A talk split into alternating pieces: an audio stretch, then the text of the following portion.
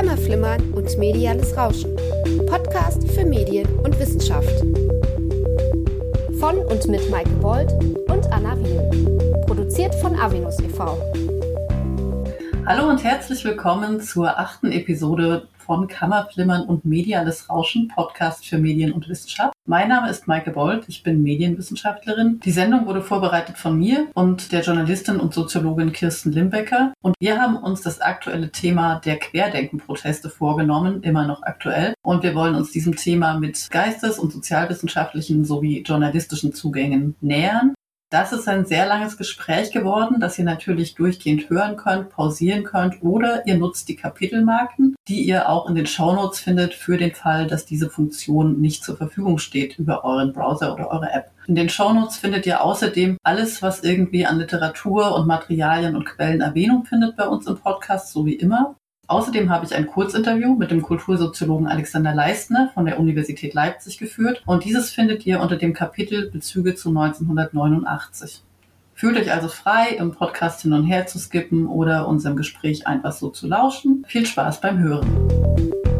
Ich spreche heute mit Kirsten Limbecker. Kirsten ist 37 Jahre alt, Soziologin und hat als Pädagogin unter anderem im Kulturbereich gearbeitet, ist langjährig politisch aktiv und angehende Autorin und Journalistin.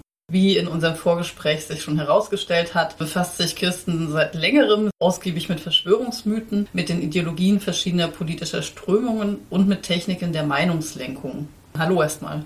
Ja, hallo. Was wir transparent machen sollten, Kirsten und ich kennen uns ja schon länger. Mhm. Wir haben nämlich beide sehr lange in Jena gelebt, Kirsten länger als ich. Und wir werden an manchen Stellen vielleicht auch darauf zu sprechen kommen, was wir selbst für Erfahrungen gemacht haben mit Verschwörungsideologien, weil es ja jetzt nichts ist, was erst mit den sogenannten Querdenkern aufgekommen ist. Zunächst würde ich erst mal erwähnen, dass wir hier mit dieser Sendung natürlich nicht das komplette Thema Verschwörungsideologien, Querdenker, Anti-Corona-Proteste oder überhaupt Themen rund um die Pandemie abdecken können und werden. Diese Themen wurden in zahlreichen Podcasts und natürlich anderen Publikationen behandelt, die wir auch verlinken werden. Manche werden wir vorher ankündigen und ansonsten schaut euch die Shownotes an. Ihr werdet dort sehr, sehr viele Quellen und weiterführende Podcasts und Literatur finden. In den meisten Podcasts, die ich gehört habe, ging es neben den rechten Tendenzen, also wenn es jetzt solche investigativen Geschichten waren, natürlich viel um die dahinterstehenden Verschwörungsideologien und vor allem den allgegenwärtigen Antisemitismus, aber auch um die Frage, was ist da psychologisch eigentlich los? Ist das so eine Art Sekte? Was ist das für ein Gemeinschaftserlebnis? Es ging um die Führerfiguren und natürlich um den konkreten Einfluss neonazistischer Organisationen und Akteure. Und wir werden an diesen Aspekten nicht vorbeikommen, die werden aber auch nicht den Hauptcontent dieses Podcasts bilden. Aber natürlich lassen sich die unterschiedlichen Aspekte nicht wirklich isolieren, zumal wir es hier mit einem Thema zu tun haben, was in der Forschung noch ganz am Anfang ist und was uns natürlich auch persönlich berührt. Das wird sich auch nicht vermeiden lassen.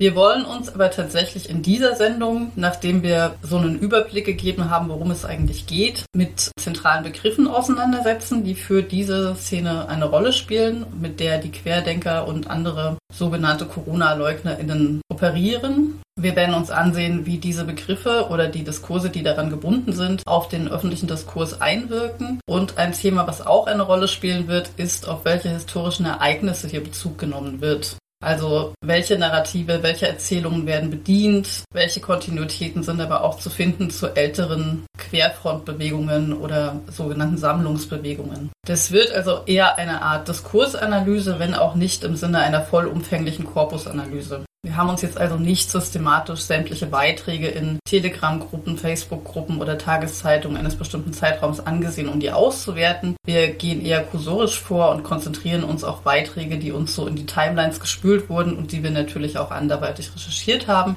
Und bevor wir damit anfangen, wer sind diese Leute, wie ist diese Bewegung entstanden und so weiter, ist es vielleicht ganz interessant, wie es eigentlich zu diesem Podcast kam, wie Kirst und ich zueinander gefunden haben und was auch unsere persönlichen Erfahrungen sind. Im letzten Jahr 2020, aber auch davor. Kirsten, was hatten wir schon mit Verschwörungsideologien zu tun? Was hattest du mit Verschwörungsideologien zu tun? Ja, das ist ganz spannend, dass ich selbst mal für eine gewisse Zeit in der Szene eingetaucht war, was mir in dem Moment auch gar nicht aufgefallen ist, wo ich mich da eigentlich, in welchen Diskursgefilden ich mich da eigentlich bewegte. Dazu muss man wissen, dass ich, glaube ich, schon immer gerne die Dinge hinterfragt habe, auch Autoritäten in Frage gestellt habe, äh, schon früh ein naives Politikverständnis entwickelt habe, mich gefragt habe, ja, muss eigentlich diese Gesellschaft so alles sein? Oder ich weiß noch mit 15 mich zu fragen mit Freunden, wie ist das, wenn hier einmal der Strom ausgeht, dann sind wir total abhängig äh, von den Supermärkten und könnte die Welt nicht anders aussehen? Also wie gesagt, von so einem anfänglichen naiven Politikverständnis bin ich dann Anfang der 2000er Jahre, als ich dann angefangen habe, in Jena zu studieren, Soziologie zu studieren, zunehmend politisiert worden. Habe dann auch angefangen, erste Aktivitäten zu machen, die Globalisierungs-, Kapitalismus kritisch waren. Habe die Bildungsproteste mit ja, bestritten oder mit organisiert, zum Teil so 2005, 2006 schon.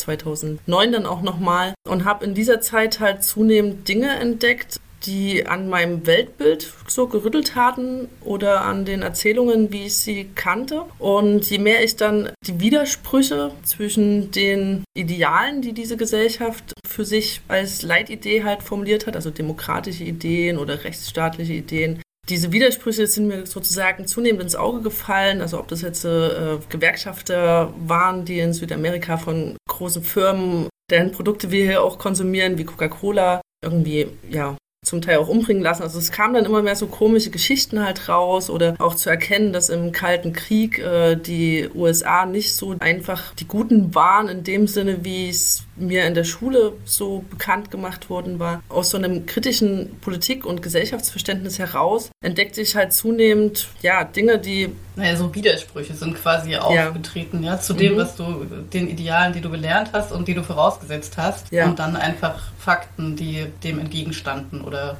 also genau. ich, ich kann das auf jeden mhm. Fall nachvollziehen. Ich glaube, viele von uns können das irgendwie nachvollziehen, dass man irgendwann ja in eine Art von Politisierung kommt und dann erfährt man halt, was einfach alles Schlimmes auf der Welt los ist. Und dann hängt es, glaube ich, sehr stark von dem eigenen Umfeld ab, wie man damit umgeht. Also ich kann, bei mir war das alles ein bisschen früher. Also das war am Ende meiner Schulzeit, so um das Jahr 2004 rum. Also fing vielleicht schon eher an, nämlich als dann der War on Terror war, nach dem Anschlag Ostworld Trade Center. Da war ich ziemlich involviert in stark antiimperialistische Kreise, die auch noch von Leuten durchdrungen waren, die sich sehr, sehr positiv auf die DDR bezogen haben. Und wenn deine Peer Group jetzt aber mit durchaus eigenen Anliegen da einfach vernetzt ist, dann ignoriert man sowas auch einfach mal weg. Aber es hat natürlich trotzdem seine Einflüsse. Und wir hatten beispielsweise damals Streiks organisiert gegen den Kosovo-Einsatz, gegen den Afghanistan-Einsatz. Und da waren dann solche Leute auch mit dabei. Und dann war natürlich die Nähe zu einer relativen plumpen Kritik an den USA und dergleichen auch gegeben. Und mhm. dann hörst du natürlich irgendwie, Coca-Cola macht dies und Nestle macht das. Und auf einmal ist die Welt immer schlechter mhm. und hat so gar nichts mehr mit dem zu tun, was du gelernt hast. Mhm. Also jetzt mal ganz verkürzt gesagt. Und so genau. hatte ich da durchaus auch einen Zugang daran, irgendwie erstmal, oh, die da oben und das ist alles mhm. Propaganda und solche Ideen zu gewinnen. Ne? Also ich muss dazu sagen, mit 15, 16 so. Mhm. Aber das kann natürlich zu jeder Zeit passieren, immer wenn mhm. irgendwelche Widersprüche auftauchen, würde ich sagen. Genau, das waren dann solche Ereignisse wie der Kosovo-Krieg, der Afghanistan-Krieg, der dann begründet wurde mit dem internationalen Terrorismus. Und es war so 2007, 2008.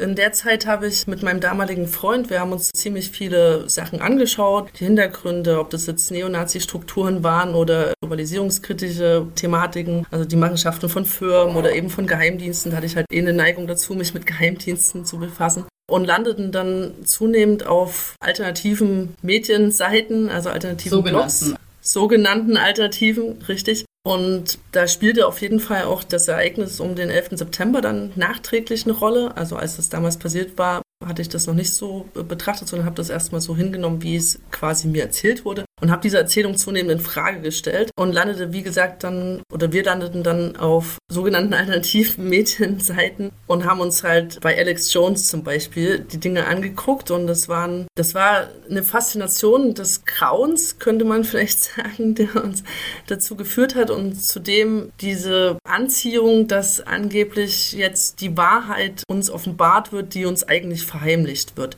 Wir haben uns, wie gesagt, zunehmend in diesen Kreisen bewegt. Wir waren sogar mal auf so einer Nuoviso-Konferenz, damals sehr neu gegründet. Kannst du kurz erklären, was Nuoviso ist? Nuoviso ist ein Portal für Dokumentation, Interviews, Diskussionen, die sich mit alternativen Realitätsangeboten befassen und letztlich äh, sehr durchwirkt sind von verschwörungsideologischen Erzählungen, also von 11. September Verschwörungstheorien bis hin zu esoterischen Geschichten und alternativen Heilmethoden, die angeblich unterdrückt würden äh, von den Eliten, also diese Erzählungen. Was wir damals nicht gemerkt haben, war, dass wir uns in Gefilden bewegen, die ja, Diskurse bedienen, die äh, aus rechten Kreisen gestreut wurden. Also ja, also du hattest ja angesprochen die Rechtsoffenheit oder sagen wir die Offenheit gegenüber rechten Inhalten auf solchen Plattformen oder vielleicht kann man oder muss man sogar sagen die Überschneidung mit rechten Inhalten. Und an der Stelle kann ich vielleicht so einen kleinen Erklärbär machen ohne Anspruch auf Vollständigkeit. Mhm.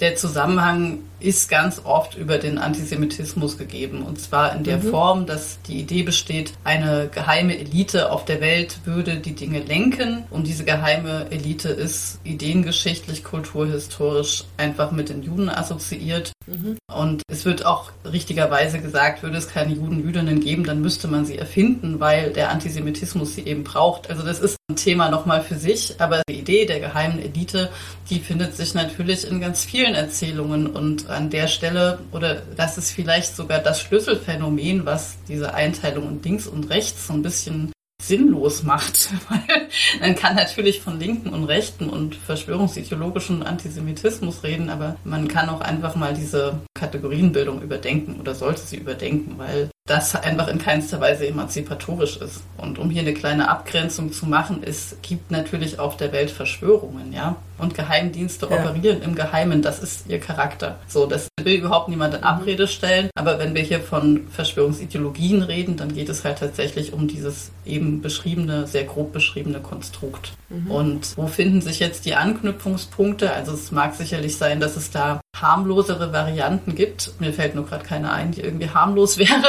Die Bielefeld-Verschwörung.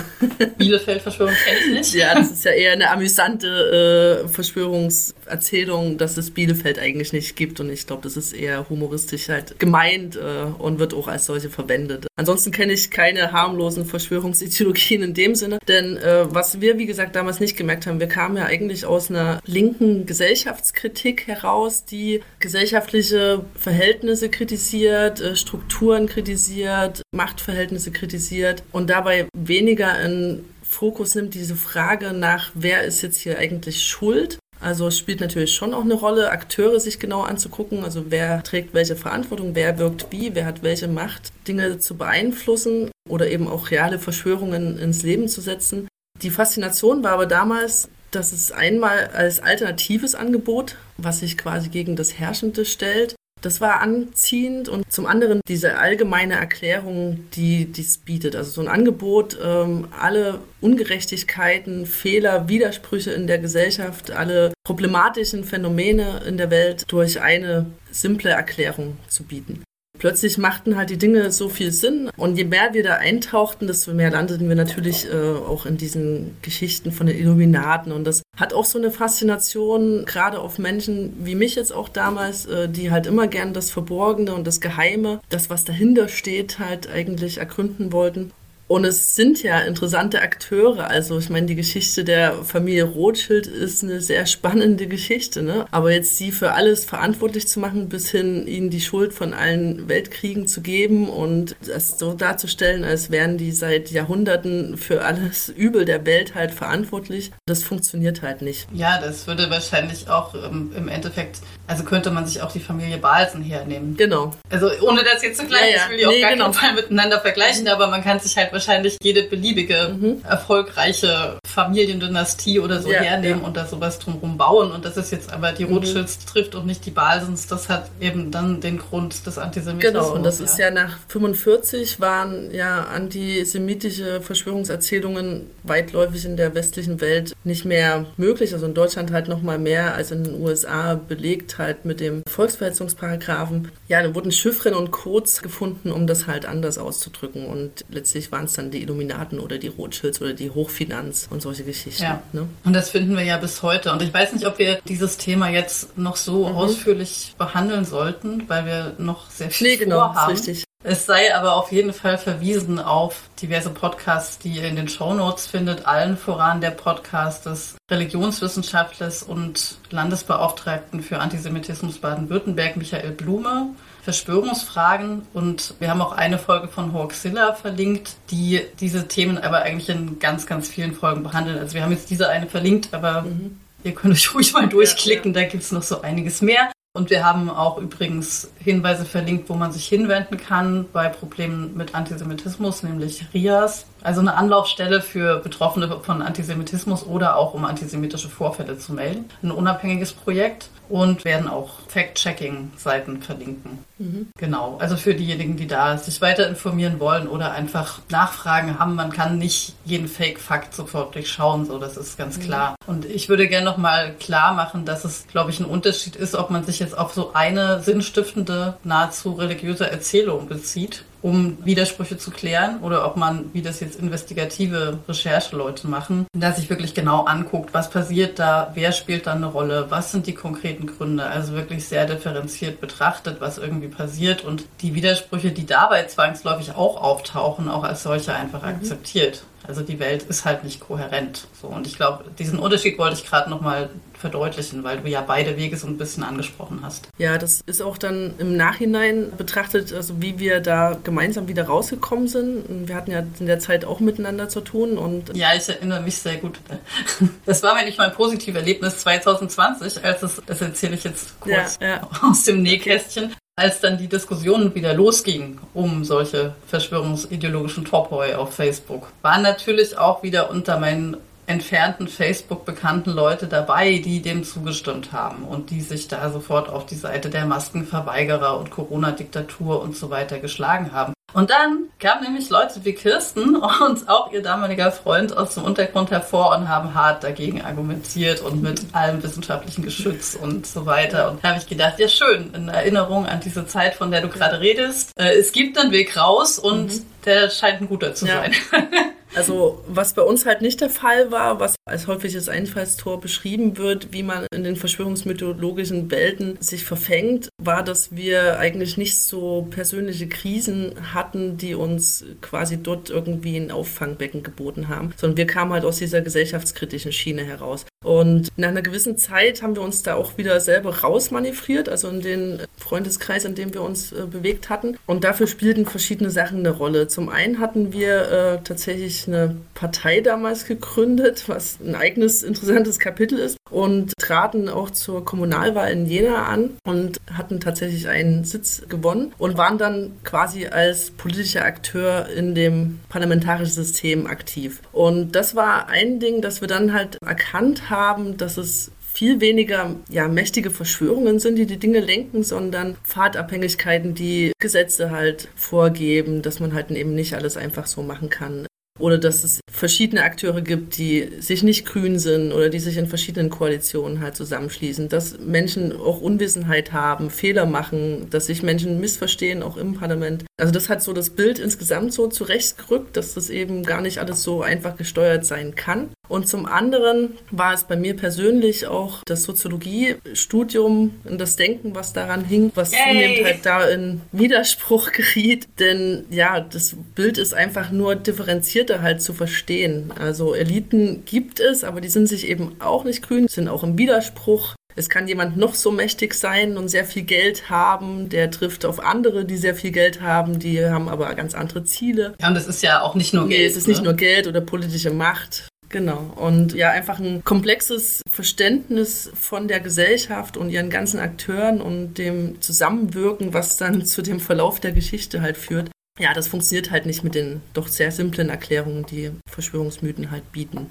Ich bedanke mich für deine Offenheit. Ich habe da jetzt an der Stelle nur noch eine Sache, mhm. denn äh, nochmal zurückzukommen auf Michael Blume, dessen Podcast ich gerade erwähnt hatte. Der hat nämlich eine Folge gemacht von wegen Covidioten. Mhm. Und er betont dabei, dass diese Idee von Covidioten, also dass Leute, die auf Verschwörungsideologien, ich sage jetzt mal, hereinfallen, alle dumm sind oder unwissend, ähm, das widerlegt er auf eine ganz interessante Weise. Und zwar, indem er Platon und Heidegger mhm. heranzieht und sagt, also wir haben in der intellektuellen Tradition Tradition, sagen wir mal, der westlichen Gesellschaften schon recht früh eine Verschwörungstheorie, nämlich das Höhlengleichnis. Nun, für alle, die jetzt aufschreien, natürlich muss man das nicht so interpretieren. Gerade in der Medienwissenschaft verwenden wir das ja sehr gerne, um sozusagen einen Prozess von Mediatisierung überhaupt zu beschreiben. Das ist der Beginn jeder Medientheorie irgendwie, jedes Medientheoriesemesters, ist Platon.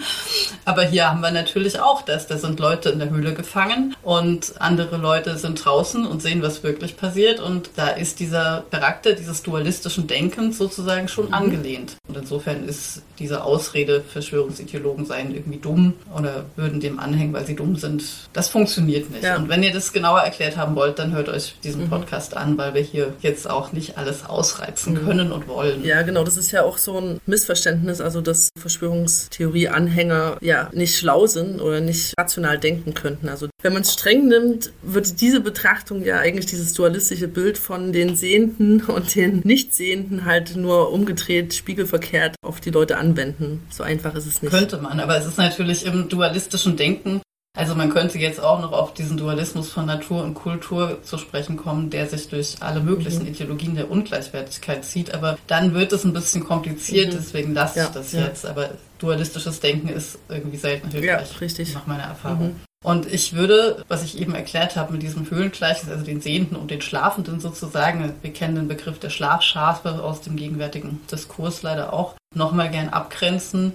Also was ich gerade versucht habe zu beschreiben, ist sozusagen eine intellektuelle Anknüpfung an philosophische Fragestellungen. Es ist aber nicht diese Möglichkeit, die es auch gibt, nämlich den Glauben an was Okkultes oder Übernatürliches, also was dann wirklich in Richtung Esoterik geht. Und das spielt aber natürlich eine große Rolle. Auch dazu empfehle ich die Hoaxilla Podcasts. Jetzt hier für die Corona-Proteste, mhm. wo das ein ganz starker Anknüpfungspunkt ist, nämlich alles, was so an Theosophie, Anthroposophie und die Lebensreformbewegung im frühen 20. Jahrhundert anknüpft. Also diese Rückbesinnung auf die Natur, ein Topos, der verknüpft ist mit einem spezifischen Volk, einer spezifischen Nation in einem biologistischen Sinne Sinne. Und also diese ganze Argumentation, unsere Selbstheilungskräfte sind genug, wir brauchen keine Impfung, Impfen ist böse, das hat also alles seine Wurzeln auch in dieser Zeit und ist natürlich auch mal eine andere Richtung mhm. als die, die ich versucht habe mit Platon zu beschreiben, ja. Und über die wir, glaube ich, auch bisher geredet haben. Ja, weil hier andere Konzepte eine Rolle spielen und das historisch anders verortet ist, mhm. um es knapp zu machen. Ja.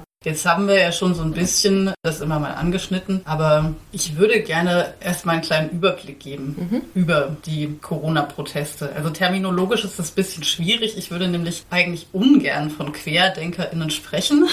Also es ist eine Selbstbezeichnung, die nicht gerechtfertigt ist. Wir werden später noch auf den Unterschied zwischen Querdenken und kritischem Denken zu sprechen kommen. Und es umfasst aber auch eigentlich nicht die ganze Szene, weil angefangen hatte das Ganze mit der sogenannten Kommunikationsstelle demokratischer Widerstand um Anselm Lenz im April 2020, die sich die Volksbühne am Rosa-Luxemburg-Platz versucht haben zu eigen zu machen und äh, das auch so verkauft haben, dass sie sich diese Bühne angeeignet hätten. Und das waren meines Wissens nach so die ersten. Also die kamen noch vor mhm. Querdenken oder mindestens parallel. Und dann wurde die Querdenkenbewegung 711 oder diese Gruppe Querdenken 711 um Michael Ballweg in Stuttgart die haben sich da schon auch organisiert, aber wurden so richtig öffentlichkeitswirksam dann eigentlich mit der Großdemonstration am 1. August in Berlin, wo du ja auch gewesen bist, Kirsten, ja, ne? Ja. als Beobachterin. Genau. Also ich hatte das ja von Beginn an mitbekommen, dass es diese sogenannten Hygienedemos dann gab, hatte die Berichte gelesen, dass sich dort halt ja auch Rechtsextreme halt mit tummeln und Verschwörungsideologen und wollte mir dann halt auch selber ein Bild machen, vor allem nachdem ich im Frühjahr mit einem sehr guten Freund, der zum einen zwar kritisch gegenüber Verschwörungstheorien insgesamt ist, zum anderen aber auch die Corona-Politik kritisch betrachtet hat und mit Sorgen halt auch, also diese Freiheitseinschränkungen und ist das jetzt alles gerechtfertigt? Und natürlich ist es ja auch so, dass in einer Krise die Versuchung, Macht auszubauen, sehr groß ist für Regierungen und da sollten äh, die Menschen natürlich besonders drauf schauen. Und genau aus diesen Diskussionen heraus und den Streits, dass jetzt diese Demonstrationen oder diese Demonstrantinnen da nur abgetan werden als Rechte und Spinner und so weiter. Und weil ich mir aber schon so die Diskurse auch angeschaut hatte und dachte, hm, das ist aber problematisch, wollte ich mir ein eigenes Bild machen und bin mit meinem Presseausweis mit einem anderen Freund in Pressewesten dann zum 1.8. dahin gefahren. Und eigentlich hatte ich vor, mit den Menschen zu sprechen dort, weil ich gern wissen wollte, wie sind die Leute jetzt dorthin gekommen? Also was hat die jetzt dahin gebracht? Habe ich dann aber nicht gemacht, ist mir tatsächlich ein bisschen vergangen. Also ich war ehrlich gesagt recht verstört weil diese skurrile Mischung an Menschen habe ich so auf einer Demonstration in der Menge noch nicht gesehen. Es waren ja doch viel mehr Menschen, als ich erwartet hatte, also mehrere Zehntausend auf jeden Fall. Und diese Mischung aus schwarz-weiß-roten Fahnen und dahinter laufen gleich Menschen mit einer Friedensfahne oder einer Regenbogenfahne. Da kommt ein Wagen mit einem durchgestrichenen Hakenkreuz und dahinter laufen äh, Menschen, die eindeutig neonazistische oder irgendwelche Anspielungen auf irgendwelche irgendwelche germanische Kulte tätowiert sind und äh, typisch wie eigentlich so Neonazis aussehen. Und diese Mischung war sehr schräg und diese äh, Redebeiträge auch waren äußerst merkwürdig. Zum Beispiel gab es einen Redebeitrag explizit zu Medien und Journalismus und der bestand eigentlich nur aus zwei, drei Sätzen, hat gesagt, ja, ich rede jetzt hier über diese, über die Medien und da gibt es eigentlich nur eins dazu zu sagen. Die lügen uns alle voll und äh, wir werden jeden Tag belogen und mehr gibt es dazu nicht zu sagen. Und die Menge jubelte und rief dann halt auch Lügenpresse und so weiter. Und was ich dann halt zunehmend an den Tag erlebt hatte, war, wir waren ja nun als Presse gekennzeichnet mit dieser gelben Weste und der Aufschrift drauf, waren dann so merkwürdig drohende Fragen, ja, für wen schreibt ihr eigentlich, wer seid denn ihr? Und ich habe darauf immer nicht geantwortet. Der Freund von mir hat hatte dann seinen Blog nur gesagt und dann waren die meistens am Anfang noch so zufrieden, weil wir jetzt halt nicht für die ARD, Spiegel oder Pro7 oder wen auch immer unterwegs waren. Aber diese Feindlichkeit gegenüber Pressevertreterinnen, die ich dann auch zunehmend erlebt hatte. Also die hat sich dann auch gesteigert an dem Tag. Und ich habe auch ein Pro-7-Team gesehen, die umringt von zehn Leuten waren, die auf hässlichste Weise diese Leute da angeschrien haben mit ihr schämt euch und wir werden euch alle kriegen und wenn wir an der Macht sind, dann werdet ihr noch bereuen, was ihr hier macht das war sehr erschreckend und stand in so einem eklatanten Widerspruch zu dem Reden von Liebe, Frieden, Freiheit und diesen Worten, mit denen sie sich äh, da auch umschmeißen. Ja, ich kann das total nachfühlen. Ich war nur einmal, als das noch angefangen hatte, in Hamburg auf so einer Veranstaltung und bin damals mit meiner Maske da auch noch gar nicht so negativ aufgefallen.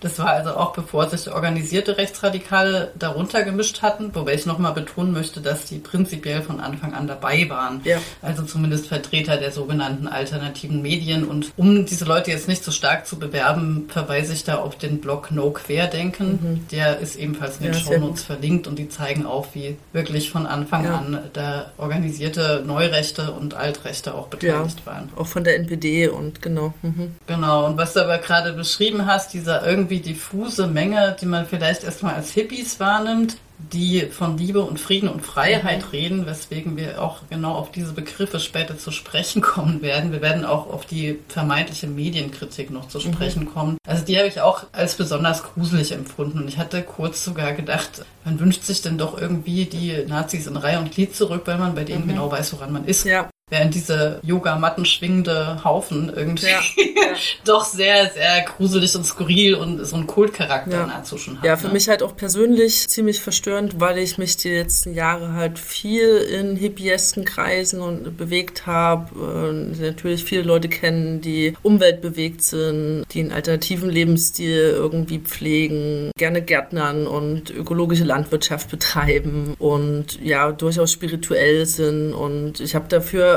in meinem Leben halt auch einiges mitgenommen, also ähm, an so gewissen Lebensweisheiten. Deswegen ist es mir auch, wenn wir in der Folge noch äh, von der Kritik an esoterischen und rechtsesoterischen Kreisen sprechen, möchte ich das echt gern abtrennen von der Spiritualität, die durchaus Lebensweisheiten mit sich bringen kann, die für einen persönlich im Durchgang in einer persönlichen Krise zum Beispiel halt sehr hilfreich sein können. Aber Ideen, die da draus halt gesponnen werden, übertragen auf politische oder abstrakte Sachverhalte halt sehr problematische Implikationen mit sich bringen. Ja, wobei ich auch der Meinung bin, dass es immer dieses, es muss noch gar nicht die Übertragung auf ähm, sozusagen über individuelle Sachverhalte sein, weil ich glaube, man muss solche Weisheiten sich von vornherein ziemlich genau angucken. Mhm. Also wir versuchen heute ja auch so einen Weg zu zeigen, wie man das machen ja. kann. Also weniger jetzt lebenspraktisch mhm. als einfach Diskursanalyse als Weg sozusagen, weil wenn ich jetzt mich erinnere an solche Krisenbewältigungsweisheiten wie Krankheit als Weg, dann ist da zum Beispiel natürlich auch schon was ganz Gefährliches drin.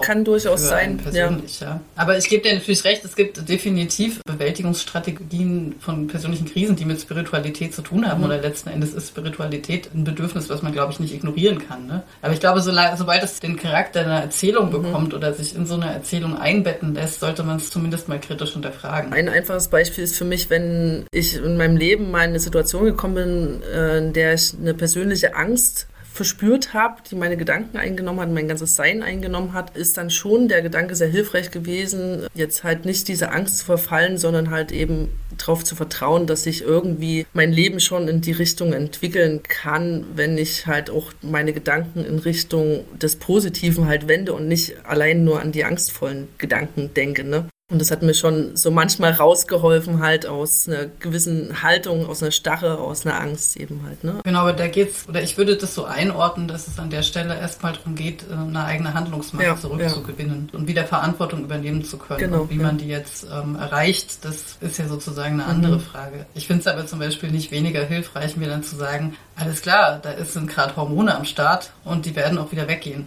So. Ja, ja. Also so oder so. Ne? Genau. Nee, aber im Prinzip ist es ja auch die Funktion von Religion. Also es haben sich ja auch einige Vertreter der evangelischen Kirche von Verschwörungstheorien rund um Corona jetzt abgegrenzt und haben halt gesagt, hey, der christliche Glaube kann uns halt helfen in einer persönlichen Krisensituation, aber der soll halt nicht ersetzen, dass wir mit Wissenschaft und auch mit medizinischen Mitteln Krankheiten angehen. Also ein Virus bekämpft man eben halt nicht allein mit Glauben. Ja, gut zusammengefasst. Ich würde dann mal wieder zurückkommen. Und zwar, um einen Überblick zu geben über das Klientel, was sich an diesen Protesten beteiligt, gibt es eine Studie, die wurde auch medial relativ interessiert aufgenommen im Dezember schon und zwar von der Universität Basel, angeleitet von Professor Oliver Nachtwey, Robert Schäfer und Nadine Frey. Und diese Studie heißt Politische Soziologie der Corona-Proteste. Und das ist der Begriff, den ich jetzt auch überwiegend verwenden werde. Corona-Proteste einfach als ein Spektrum von Protesten, die im Zuge der Corona-Krise neu auftraten und auftreten. Also keine Proteste, die es vorher schon gab, wie zum Beispiel die Forderung nach einem bedingungslosen Grundeinkommen, die ja jetzt auch wieder stärker geworden ist. Also Leute, die wirklich sich neu politisiert haben und jetzt sich an dieser Corona-Politik abarbeiten und sich dabei größtenteils auf Verschwörungserzählungen beziehen. Ja? Und ich werde das der Einfachheit halber mit Corona-Proteste bezeichnen, so wie es auch die Studie getan hat. Das ist eine soziologische Studie und sie besteht aus einem quantitativen und einem qualitativen Teil und interessanterweise wurde der quantitative Teil äh, viel stärker oder überhaupt sehr stark besprochen und auch vereinfacht. Also die WissenschaftlerInnen selbst waren sehr selbstkritisch und haben gesagt, okay, wir stellen diese Ergebnisse jetzt dar, auch wenn sie nicht repräsentativ sind und sie haben das auch erklärt. Der qualitative Teil der Studie, der auch nur eine vorläufige Auswertung ist, ist aber meines Erachtens viel interessanter und aussagekräftiger auch. Und der basiert eben auf Dokumentenanalysen, auf persönlichen Interviews und auf Beobachtungen der Proteste vor Ort, also eine teilnehmenden Beobachtung. Und das wurde medial sehr stark vernachlässigt. Und da möchte ich nur hinzufügen, es ist wohl an der Zeit, dass wir als qualitativ arbeitende und oder GeisteswissenschaftlerInnen dann doch mal etwas sichtbarer werden. Ich gehe trotzdem kurz auf die Zahlen ein. Und zwar ging es eben darum, demografisch und sozioökonomisch zu bestimmen, was das für Leute sind. Das Problem dabei war, dass die Umfrage online stattfand über einen Link, der in sehr, sehr vielen Telegram-Gruppen und anderen Kanälen der verschwörungsideologischen Szene gestreut wurde. Und nun gibt es da natürlich einen Bias, also aufgrund der hohen Kommunikation und die WissenschaftlerInnen schreiben das auch alles in ihrer Methodenreflexion, wurde der Link sicherlich von vielen nicht gesehen.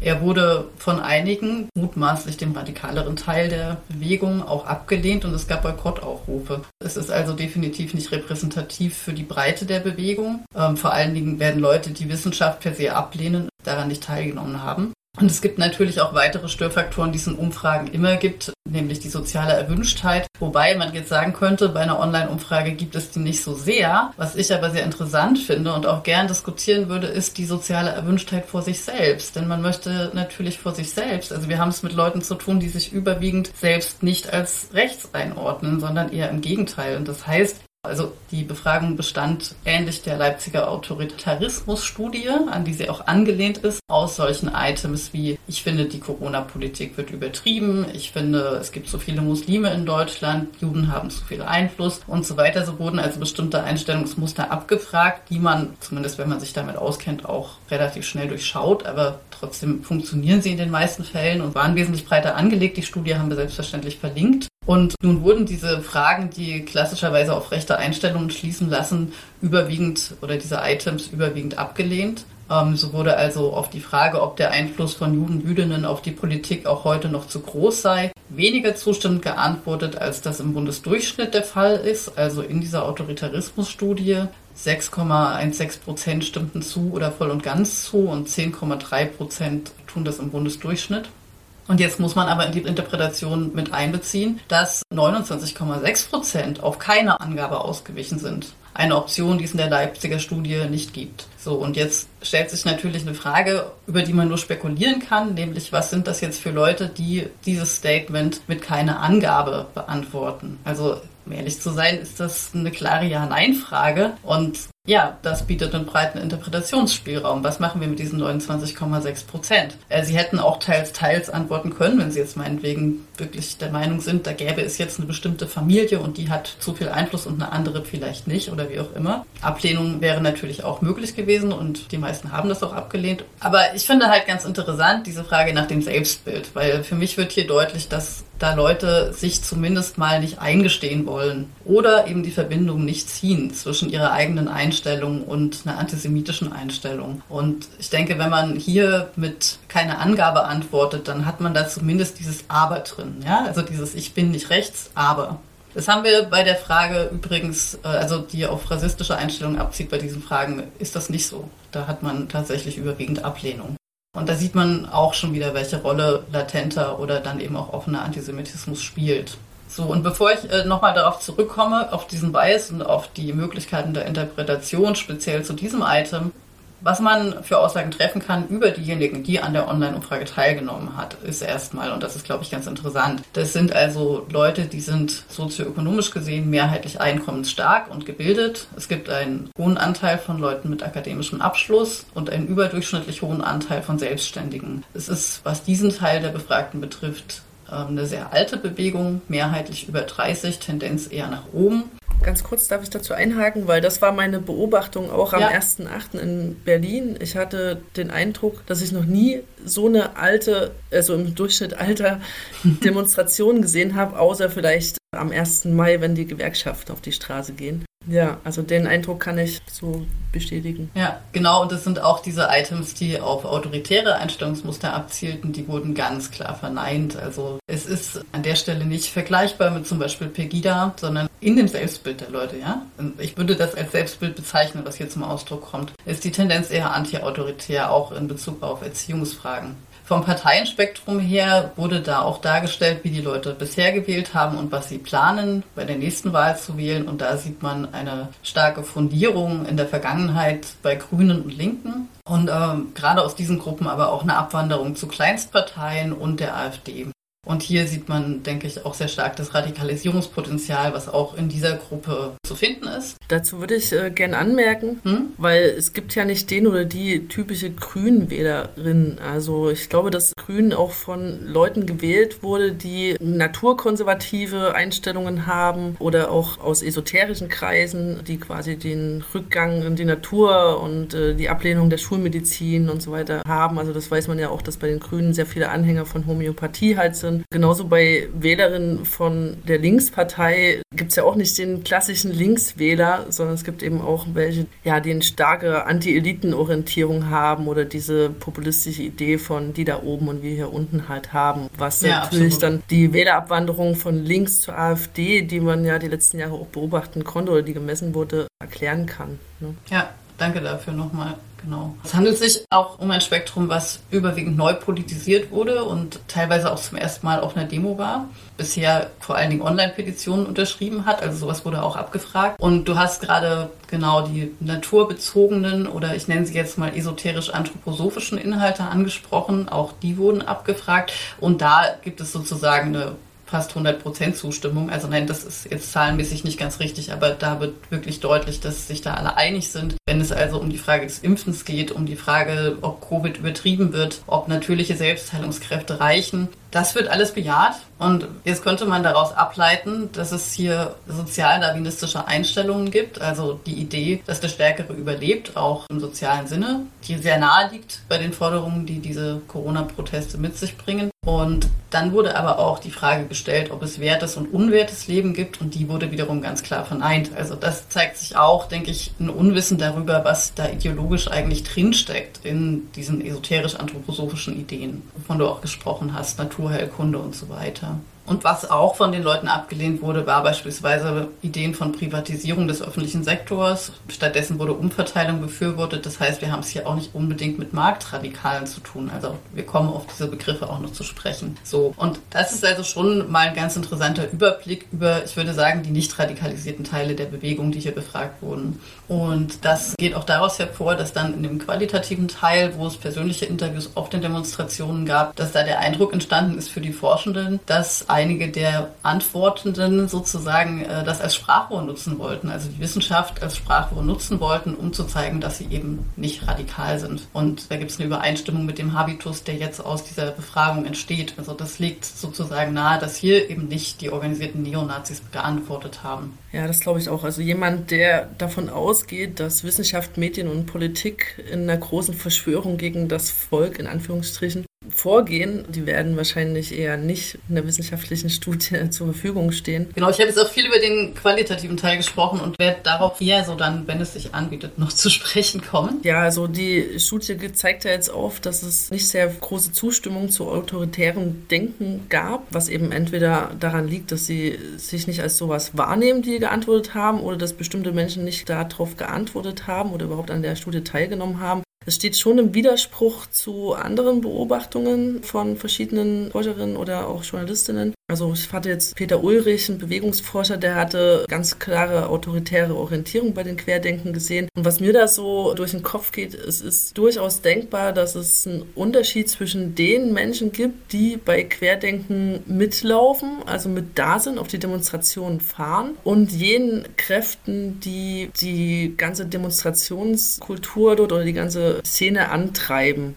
Wenn ich mir jetzt Querdenken selber anschaue, ist es ja durchaus eine sehr autoritär geführte oder hierarchisch organisierte Organisation, wo Michael Ballweg und die paar wenigen quasi an der Spitze eigentlich diese Bewegung anführen und auch nichts geht ohne deren Zustimmung. Und gleichzeitig nehmen sich aber die meisten Menschen als Graswurzelbewegung wahr. Also es ist irgendwie vielleicht eher ja. als eine gelenkte Graswurzelbewegung zu verstehen. Und wenn wir uns dann noch in Folge nochmal angucken, welche Gruppierungen oder welche Strömungen eigentlich führend sind in den Diskursen, also wer dort auf den Bühnen spricht, wer die Sachen organisiert, glaube ich, würde man dieses Bild von so einer geringen antiautoritären Haltung nicht auf der Organisationsebene wiederfinden. Ja, richtig. Also es zeigt sich ja auch da, wo Leute bis aufs Messer verteidigt werden. Ja, also diese Leute, die sich da jetzt als Wissenschaftler inszenieren, um zu sagen, dass Covid-19 nicht gefährlich ist. Ich nenne jetzt keine mhm. Namen, weil ich möchte einfach keine Werbung machen. Die werden ja verteidigt. So, da, da ist plötzlich überhaupt keine Kritik mehr da und das sind sozusagen neue Autoritäten und das ist mhm. auch ein Befund aus dem qualitativen Teil der Studie, der Basler Studie, wie ich sie jetzt nennen werde in Zukunft. Ja, und was ich an der Stelle auch nochmal gern, also natürlich ist keine Frage, dass da irgendwie rechte Akteure beteiligt sind. Und ich würde an der Stelle auch gern dem Narrativ widersprechen, dass hier eigentlich linke Menschen, weil das ist das Narrativ, was in einigen Medien berichten, dann nämlich äh, aus der Studie gemacht wurde, sozusagen, trotz der selbstkritischen Haltung und Erklärungen der Forschenden selbst, dass hier also eigentlich linke Menschen von organisierten und bekennenden Rechtsradikalen instrumentalisiert und die Bewegung übernommen würde. Also da würde ich eben auch widersprechen. Es stimmt sicherlich insofern, dass die Hemmschwelle sinkt, sich mit rechtsradikalen Organisationen zumindest gemein zu machen. Also das ist mhm. im Verlauf dieser Bewegung passiert. Dabei waren sie aber von Anfang an und ja. das ist eben in investigativen Recherchen auch ja. deutlich. Genau, und was aber natürlich sicherlich deren Einfluss ist, ist dann, wenn sie auf der Bühne stehen, und das taten sie ja auch von Anfang an, dass sie dann bestimmte Sachen streuen und bestimmte Ideen streuen, ganz stark eben diese Idee auch, wir sind jetzt im Widerstand und das ist doch eigentlich alles wie im Nationalsozialismus und ich muss es nicht wiederholen, die Geschichten und mhm. Namen sind bekannt, ja, und die Aussagen, aber dass das an der Stelle natürlich ein bisschen organisatorisch auch gelenkt wurde. Mhm. Und dass das wiederum zu einer Verschiebung der sogenannten Grenze des Sagbaren führt. Auch bei Leuten, die das vorher nicht unterschrieben hätten, vielleicht. Ja. Die Studie spielt ja auch den Leuten, die sich bei Querdenken organisieren oder die da mitmachen, halt in die Hände, weil sie ja dann halt äh, die Erzählung, dass sie jetzt eigentlich rechte Narrative bedienen oder dass sie rechtsextreme Akteure dort mit dabei haben, ganz gut widerlegen. Also damit wurde ja auch dann argumentiert, hey, wir sind ja gar keine Rechten. Ne? Interessant ist auch, ich hatte ja persönlich auch sehr viele Kontakte mit Menschen, eben tatsächlich auch über Facebook äh, in meinen ganzen Freundeslisten, Menschen, die sich als links verstehen und jetzt dort halt mit aktiv sind. Und ich hatte ein Streitgespräch über einen Chat halt ziemlich lange mit jemandem, der sich als linker Hippie versteht und eine Zeit dort mitmacht und das überhaupt nicht begreift, warum er in die rechte Ecke gedrückt wird. Und sicherlich ist er ja nicht klassisch rechts. Ich glaube aber, das liegt an diesem Missverständnis, was eigentlich schon lange nicht mehr haltbar ist, dass rechte Menschen nur die Neonazis in Springerstiefeln und Bomberjacken sind, wie wir sie aus den 90er Jahren kennen, sondern dass es Absolut, rechte Erzählungen, Einstellungen, ideologische Versatzstücke gibt, die halt bei ganz normalen bürgerlichen Menschen, die sich ganz normal kleiden und eben keine Embleme nach außen tragen, an denen man die halt erkennen könnte. Das hat man ja auch immer mal von Demonstrantinnen dort gehört. Ja, wo sind denn hier die Nazis? Sind doch gar keine, ne? Klar.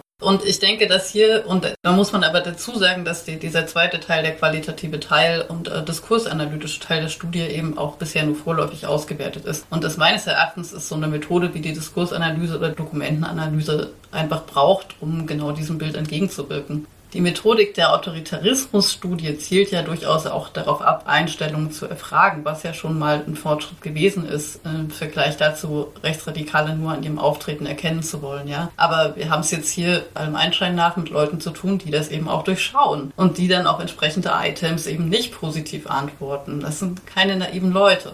Deswegen ist es so wichtig, sich tatsächlich die Begriffe und die Diskursebene anzuschauen, um herauszufinden, was sind hier die tatsächlichen ideologischen, nicht nur Anknüpfungspunkte, sondern Überschneidungen. Und die finden wir halt in dem ganzen Bereich Naturheilkunde, Anthroposophie, allem, was an die Lebensreformbewegung anknüpft und mit denen wir uns heute auch beschäftigen wollen. Also gerade diese vermeintlich harmlosen Begriffe Freiheit, Liebe, Wahrheit und so weiter, die wir im Alltagsverständnis eher mit der Aufklärung verknüpfen würden oder Liebe ist ja noch abstrakter, wenn man das so will.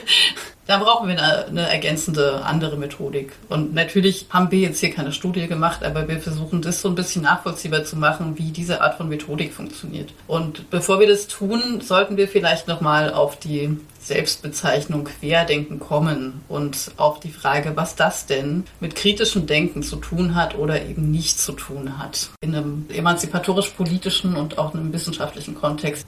Ja, erstmal ist ja auffällig, dass sich die Leute, die sich jetzt in dieser Szene da organisieren oder insgesamt in der verschwörungsideologischen Szene unterwegs sind, als die Kritikerinnen verstehen. Also sie sehen sich als systemkritisch und kritisch gegenüber dem herrschenden Denken und da fällt mir als erstes schon mal auf, was du auch schon angesprochen hattest, dass sie einen absoluten Glauben an ihre selbstgewählten Autoritäten, Autoritätsfiguren geben. Also sie sind gegenüber bestimmten Wahrheitsaposteln in ihrer Szene eben nicht kritisch. Sie sind kritisch gegenüber dem, was eben als ja, sogenannte herrschende Narrative halt oder Erzählungen oder Wahrheiten ihnen entgegenkommt. Also es fehlt sozusagen eigentlich die Selbstkritik, ne? Genau, also in der Wissenschaft ist ja Kritik ein wichtiges Instrument. Das ist das, was äh, wissenschaftliches Denken, die wissenschaftliche Diskussion vorantreibt. Da ist aber immer auch nicht nur die gegenseitige Kritik an Methoden und Thesen und Schlussfolgerungen gemeint, sondern auch stets das kritische Hinterfragen der eigenen Annahmen, Prämissen, ja,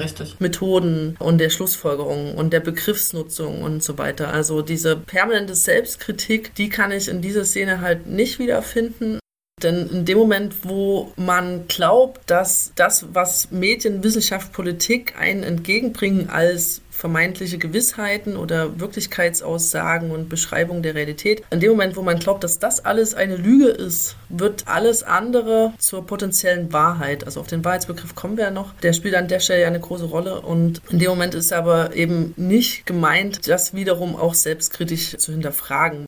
Interessant ist auch, finde ich, dass sobald Widersprüche innerhalb der Szene auftauchen, und das konnte man ja auch bei Querdenken beobachten, also wenn andere Ansichten, andere Realitätsbeschreibungen innerhalb der Szene auftauchen, dann wird schnell mit der Verdächtigung halt um sich geworfen, dass das jetzt eigentlich Agenten sind und eigentlich eingeschleuste Provokateure. Also man hat das ja beobachtet, diese wiederum Verschwörungserzählung, dass Michael Beiweg eigentlich ein Illuminat oder ein Freimaurer sei. Ja, man ist sich da intern auch nicht ganz einig. Ne? Mhm. Nee, also und das ist halt das Interessante, also dass die Kritik eigentlich ja ein pervertierter Begriff ist, also den sie da benutzen. Also er ist eben nicht gemeint, also wir sind kritisch gegenüber allem, was wir halt denken, selber denken, was jemand sagt. Wir prüfen nicht kritisch einfach irgendwelche Informationen, sondern wir lehnen eigentlich nur ab, was uns nicht passt wenn man es mal platt sagen will. Also es gibt quasi die als offiziell gedeutete falsche, unwahre Wirklichkeitsvorstellung und dieser gegenüber ist man in einer kritischen Haltung und alles andere ist eben dann das eigentlich Wahre.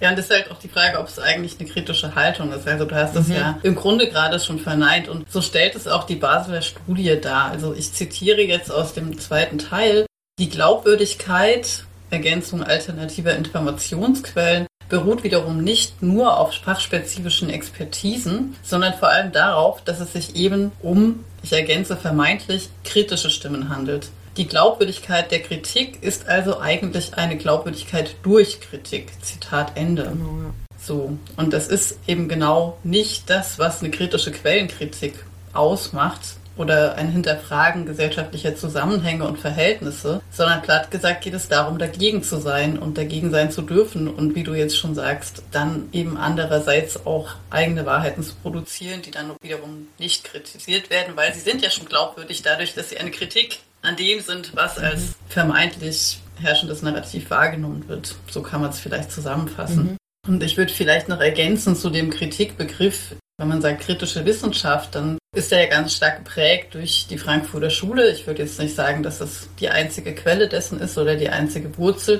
Da ging es natürlich ganz klar oder parallel dazu auch bei Foucault oder in Wechselwirkung ging es ja nicht um eine pauschale Systemkritik gegen ein vermeintliches da oben, sondern es wurden wirklich gesellschaftliche Verhältnisse darauf überprüft, inwiefern sie Autoritäten produzieren, inwiefern sie Herrschaft ermöglichen und das sollte abgebaut werden oder das sollte zumindest hinterfragt werden und gerade in der kritischen Wissenschaft geht damit halt immer auch ein eigenes Hinterfragen einher. Es geht immer damit einher, okay, das Wissen, was ich produziere, inwiefern schafft das wieder Herrschaftsverhältnisse? Mhm. Und das ist sicherlich auch eine Position, die wir ja in diversen linken Strömungen wie dem Anarchismus wiederfinden. Mhm. Und als Ergänzung dazu noch haben wir natürlich auch die Cultural Studies, die aus der Erfahrung von Entwürdigung, ja, wie dem Kolonialismus oder der Shoah heraus, aber natürlich nicht nur aus einer Erfahrung, sondern auch einer wissenschaftlichen Reflexion heraus immer wieder fragen, wie wird hier Herrschaft hergestellt?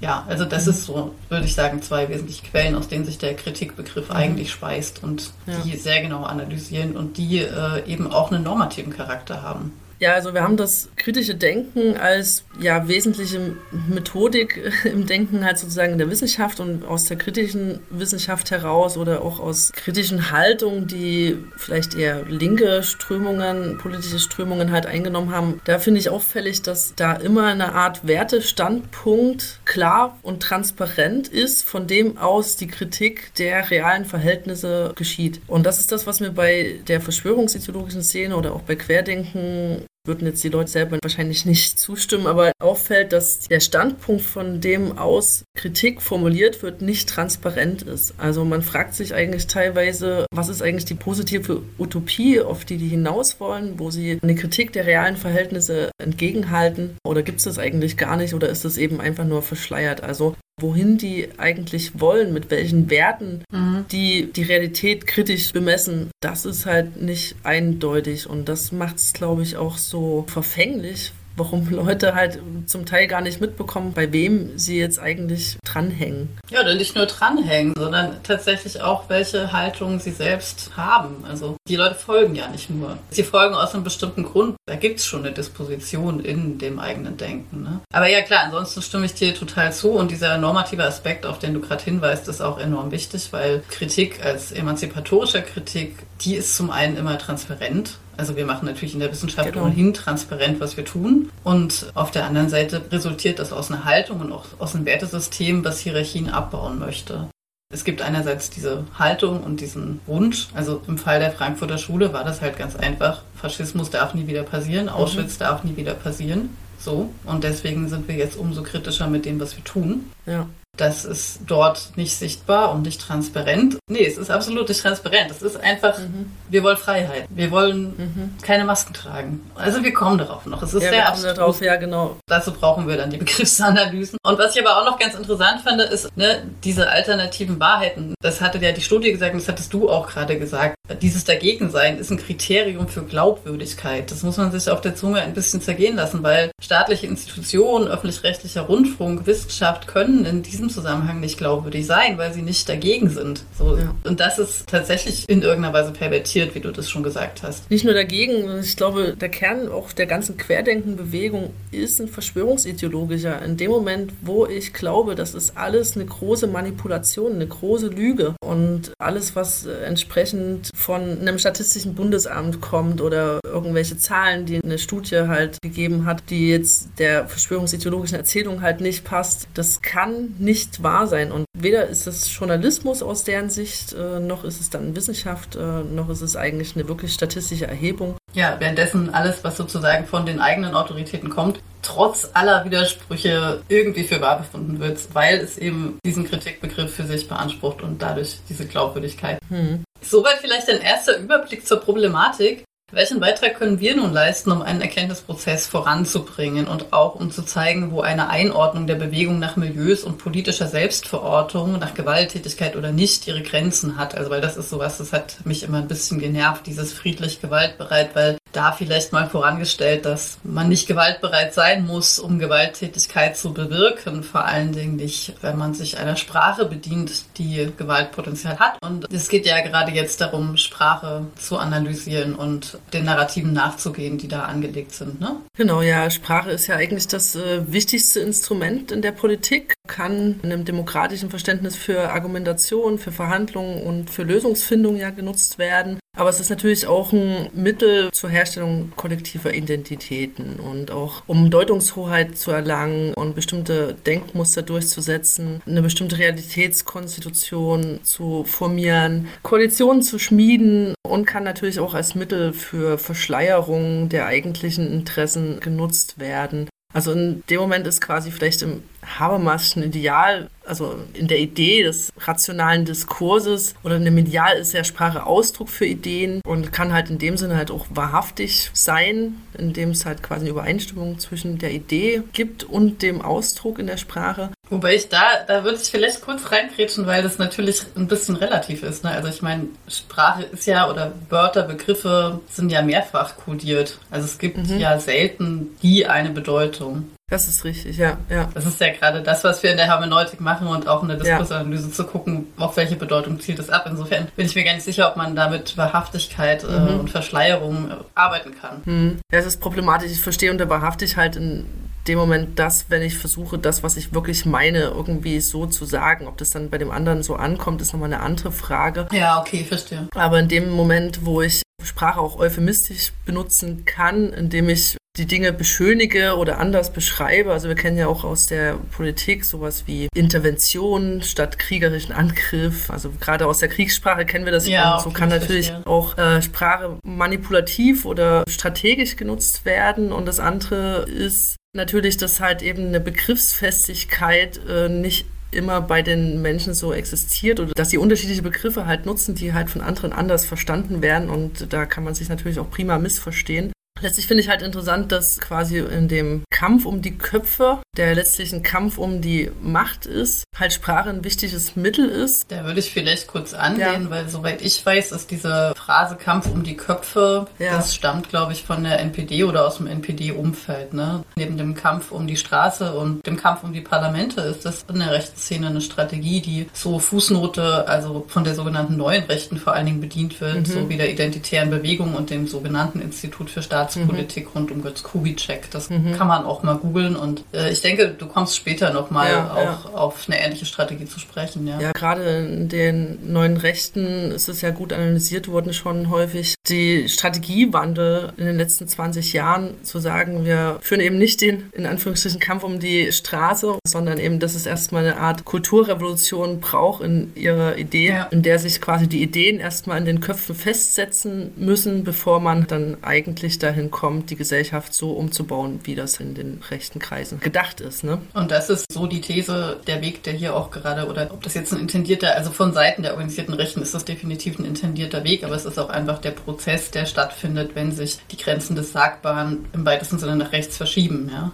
Wie das eigentlich immer passiert, wenn mhm. es wieder eine Sammlungsbewegung gibt, die verschwörungsideologisch geprägt ist, mhm. würde ich sagen. Genau, ja, es ist ja auch von den neurechten Kreisen bekannt, dass sie sich gerne Begriffe aus der bürgerlichen Welt bedienen. Also gerade eben solche Begriffe, die in der Aufklärung zentral sind, wie eben Kritik, Freiheit, Wahrheit, solche ja. Sachen. Und in dem Sinne würde ich es halt durchaus als verschleiernd betrachten, weil in den Kreisen ist natürlich ganz klar bewusst, was man wie sagen muss in dieser Gesellschaft und dass man mit dem Sprech, den die Nazis in den 30er Jahren gehabt haben, heute nicht verfängt. Ne? Ja, wobei solche Sachen wie Lügenpresse ja nun schon. Mhm. Also das kannst du bei Anne Will nicht sagen, das ist richtig, ja, aber ja. es ist auch nichts, worauf noch irgendjemand großartig reagiert. Nee, genau. Also das haben wir mit den verschobenen Grenzen äh, des Sagbaren ja. die letzten Jahre beobachten können, wie halt eben auch auch Begriffe und Ideen zunehmend halt in die bürgerliche Mitte kommen, obwohl das ja eh so ein Mythos ist mit der bürgerlichen Mitte, ja. dass es den gibt, der ja vor Extremismus gefeit sei. Das ist ja Quatsch. Ja, auf jeden Fall finde ich, wie gesagt, wenn man jetzt den Gebrauch von Wörtern halt im Speziellen anguckt, gibt es ja dann so drei verschiedene äh, Formen, die man da machen kann. Einmal ist es sozusagen die Konkurrenz um die Bedeutung, also welchen Inhalt schreibt man welchen Begriffen zu, also mit welchen Bedeutungen und Sinninhalten werden die Begriffe besetzt. Dann auch die Konkurrenz um die Bezeichnung von Dingen, also wie nennt man denn Sache? Und was halt ziemlich interessant ist zu beobachten, auch in den autoritaristischen Formen, also wie man es aus der Sowjetunion kennt, aber eben auch im Trumpismus oder bei Viktor Orban und solchen ganzen Figuren. Ich wusste gar nicht, dass es den Begriff Trumpismus gibt. Ja, den gibt es äh, für die spezielle Form eines Autoritarismus letztlich. Ja. Ist eigentlich die Idee, Wörter so zu verzerren bis hin zur völligen Sinnentleerung, okay. dass sie ja unbrauchbar werden. Also man kennt das aus der Sowjetunion, da wurde dann halt von Wahlen gesprochen und von der freiwilligen Zustimmung zur Regierung. Und diese Wörter waren dann so verbrannt, weil eigentlich war allen klar, es hat mit Wahl und freiwilliger Zustimmung halt nichts zu tun, dass dann auch nach dem Fall der Sowjetunion russische Journalistinnen Schwierigkeiten hatten, diese Wörter überhaupt noch zu benutzen, weil die waren halt als so ja. entleert und so, ja, die waren halt nichtssagend geworden. Ne? Ja. Und das ist durchaus eine Strategie in totalitären Systemen oder bei Akteuren, die so Systeme halt anstreben, sich solche Begriffe anzueignen und eben zu entleeren und damit einfach Diskussionen unmöglich zu machen auch. Ne? Ich würde noch mal kurz, mhm. wir hatten jetzt schon viel gesprochen von Diskursen, Diskursanalyse und Diskurskollektionen und ich glaube, es ist aber meines Erachtens einer der meist falsch verstandenen Begriffe in der öffentlichen Debatte. Richtig, genau, den, den können wir mal klären. Ich weiß, dass wir in vorherigen Podcasts solche Sachen vorausgesetzt haben, aber wie ich das schon am Anfang gesagt habe, versuchen wir ein bisschen niedrigschwelliger zu mhm.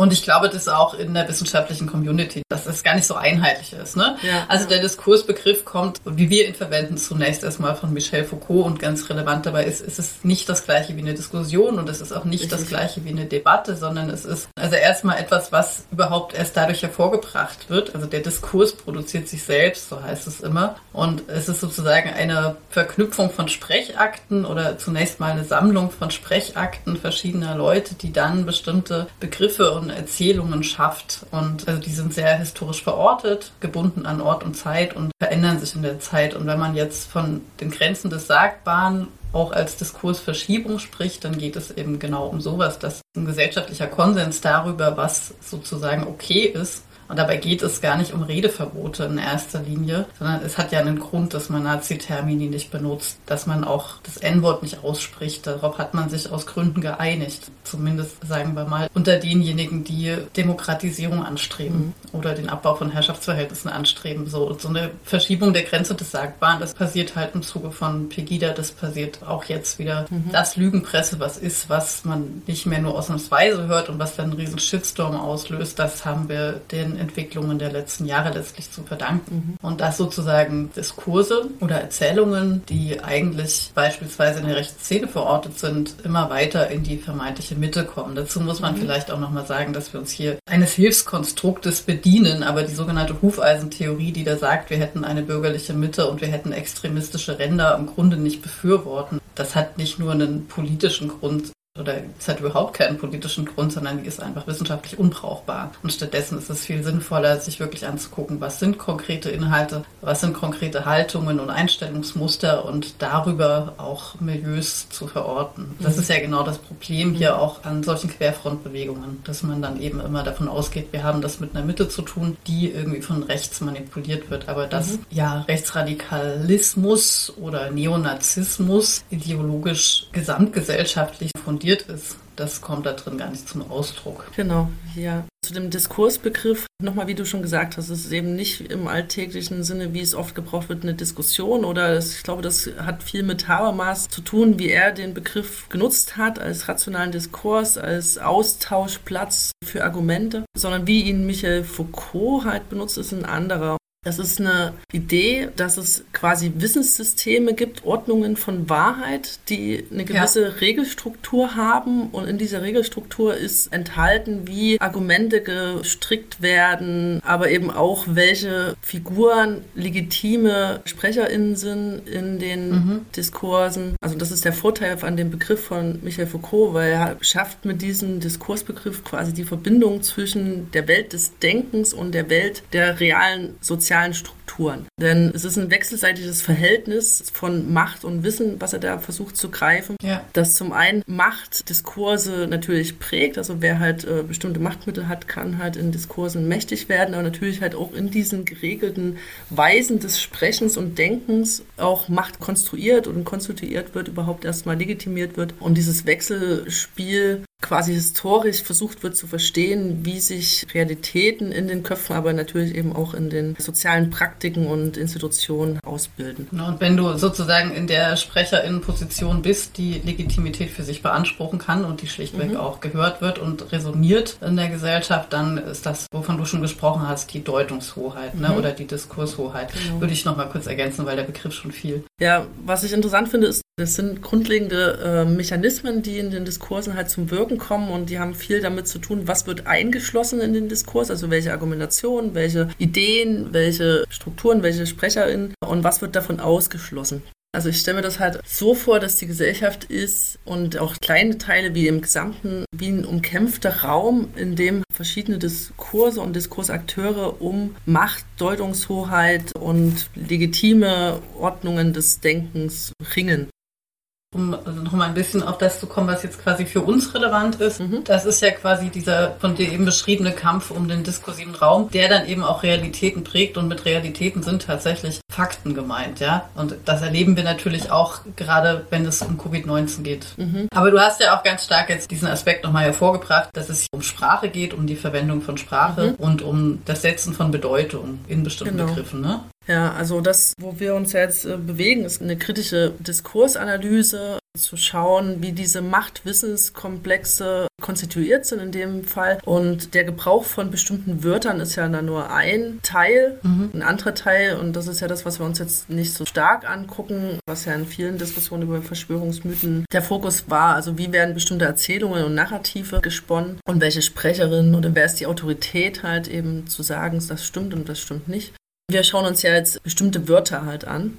Ja, und das finde ich aber total sinnvoll, vor allen Dingen vor dem Hintergrund, den du schon genannt hast. Das ist die Verwässerung von bestimmten Begriffen, dass das eine Strategie ist. Das mhm. fand ich äußerst spannend. Mhm. Und in dem Anschluss würde ich noch den Begriff der Diskurskoalition gern klären, weil der in der Betrachtung halt, wie die Begriffe wie Freiheit benutzt werden, wichtig ist. Diskurskoalition Andreas Kemper nutzt den halt auch sehr schön, Soziologe, der sich viel mit der AfD beschäftigt hat und den wirkenden Diskursen und eben auch den Verbindungen, den personellen. Und er nutzt den Begriff der Diskurskoalition, um zwei Seiten halt zu beleuchten, nämlich einmal, wie bestimmte Diskurse, Narrative, Wörter, wie sich Sprache halt miteinander verknüppert, also wo es die diskursiven Brücken zwischen verschiedenen Erzählungen oder Diskursen gibt, aber eben auch die personelle Verbindung.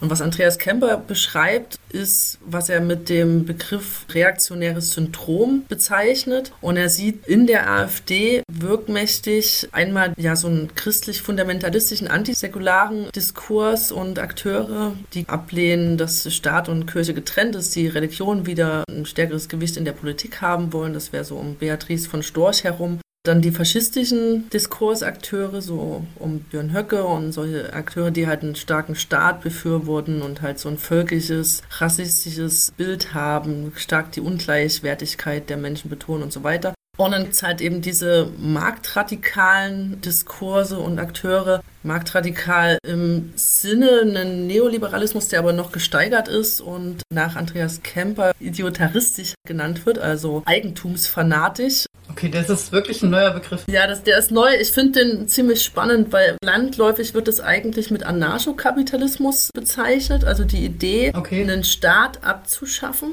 und eine Eigentumsgesellschaft einzuführen, wo alle Aufgaben und alles, was wir jetzt auch als öffentliche Aufgaben sehen, in wirtschaftlichen Unternehmen gefasst wird. Also letztlich so eine Art Neuauflage des Manchester-Kapitalismus. Das heißt, es ist aber im Verhältnis zum klassischen Anarchismus das genau Gegenteil, ne? Genau. Deswegen ist dieser Begriff Anarchokapitalismus unbrauchbar, falsch und irreführend und den lehne ich an der Stelle auch ganz klar ab. Also der gemeinsame Punkt, ja, kein Staat ist das eine, aber es ist eben eine ganz andere Idee, weil äh, im Anarchismus ist Kapitalismus, der ist mit Anarchismus nicht verbindbar. Also es ist eine Ablehnung des kapitalistischen Systems auch in der Wirtschaftsweise. Es ist eine stark demokratische Orientierung, die eben aber ohne Staat, sondern eben eher in Kollektiven sich organisiert. Da ist die Idee der Solidarität und der Gleichwertigkeit der Menschen halt ziemlich bedeutsam. Ja. Und auch der Freiheitsbegriff im Anarchismus wird so verstanden, dass die Freiheit des Einzelnen, die ja da stark betont wird als einer der wichtigsten Werte, nur funktioniert, wenn alle anderen auch frei sind. Also in dem Verständnis kann ich nicht frei sein, wenn mein Gegenüber nicht auch frei ist. Deswegen schließt es Herrschaftsverhältnisse aus, die ja auch in einem Unternehmen, also wo es einen Besitzenden, einen Eigentümer gibt und halt dann den Lohnarbeiter halt zum Beispiel. Ja. Das funktioniert da halt nicht. Und dieser Anarchokapitalismus-Begriff muss da eigentlich echt rausgeschmissen werden, weil es hat mit Anarchismus gar nichts sondern, zu tun. Sondern wie war der Begriff? Ich muss den dann auch.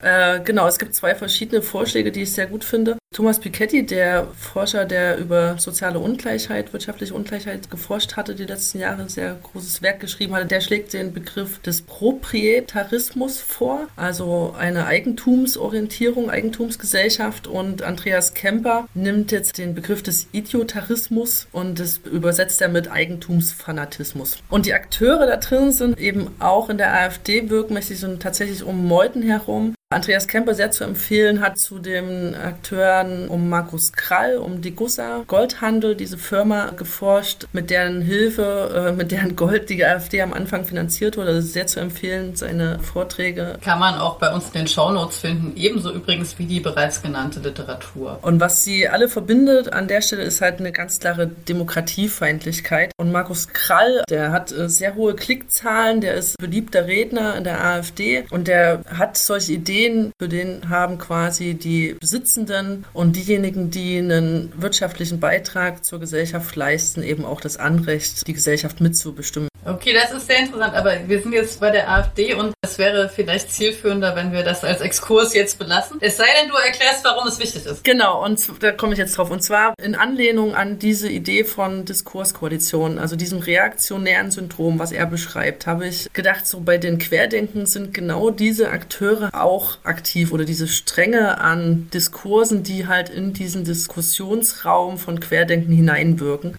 wohingegen der marktradikale idiotaristische Bereich halt noch relativ gering ist. Aber Markus Krall unterstützt Querdenken der ist mit dieser verschwörungsideologischen Szene verknüpft. Er wird dort äh, als Interviewpartner gern gesehen. Die Ideen tauchen in Telegram-Kanälen auch auf und der twittert selber auch dazu, dass Querdenken eine super Geschichte ist. Das passt halt alles zusammen, weil die finden sich in ihrer Demokratiefeindlichkeit wieder, ne? auch wenn die sich sonst widersprechen. Und in Querdenken sind quasi jetzt diese drei, also der Antisäkularismus, der Faschismus in der neueren Ausprägung und dieser Idiotarismus wirkmächtig als Diskurse. Und dazu kommen aber noch so die klassischen rechtsextremistischen Diskursstränge, die Neurechten auch und eben die Esoterik-Szene.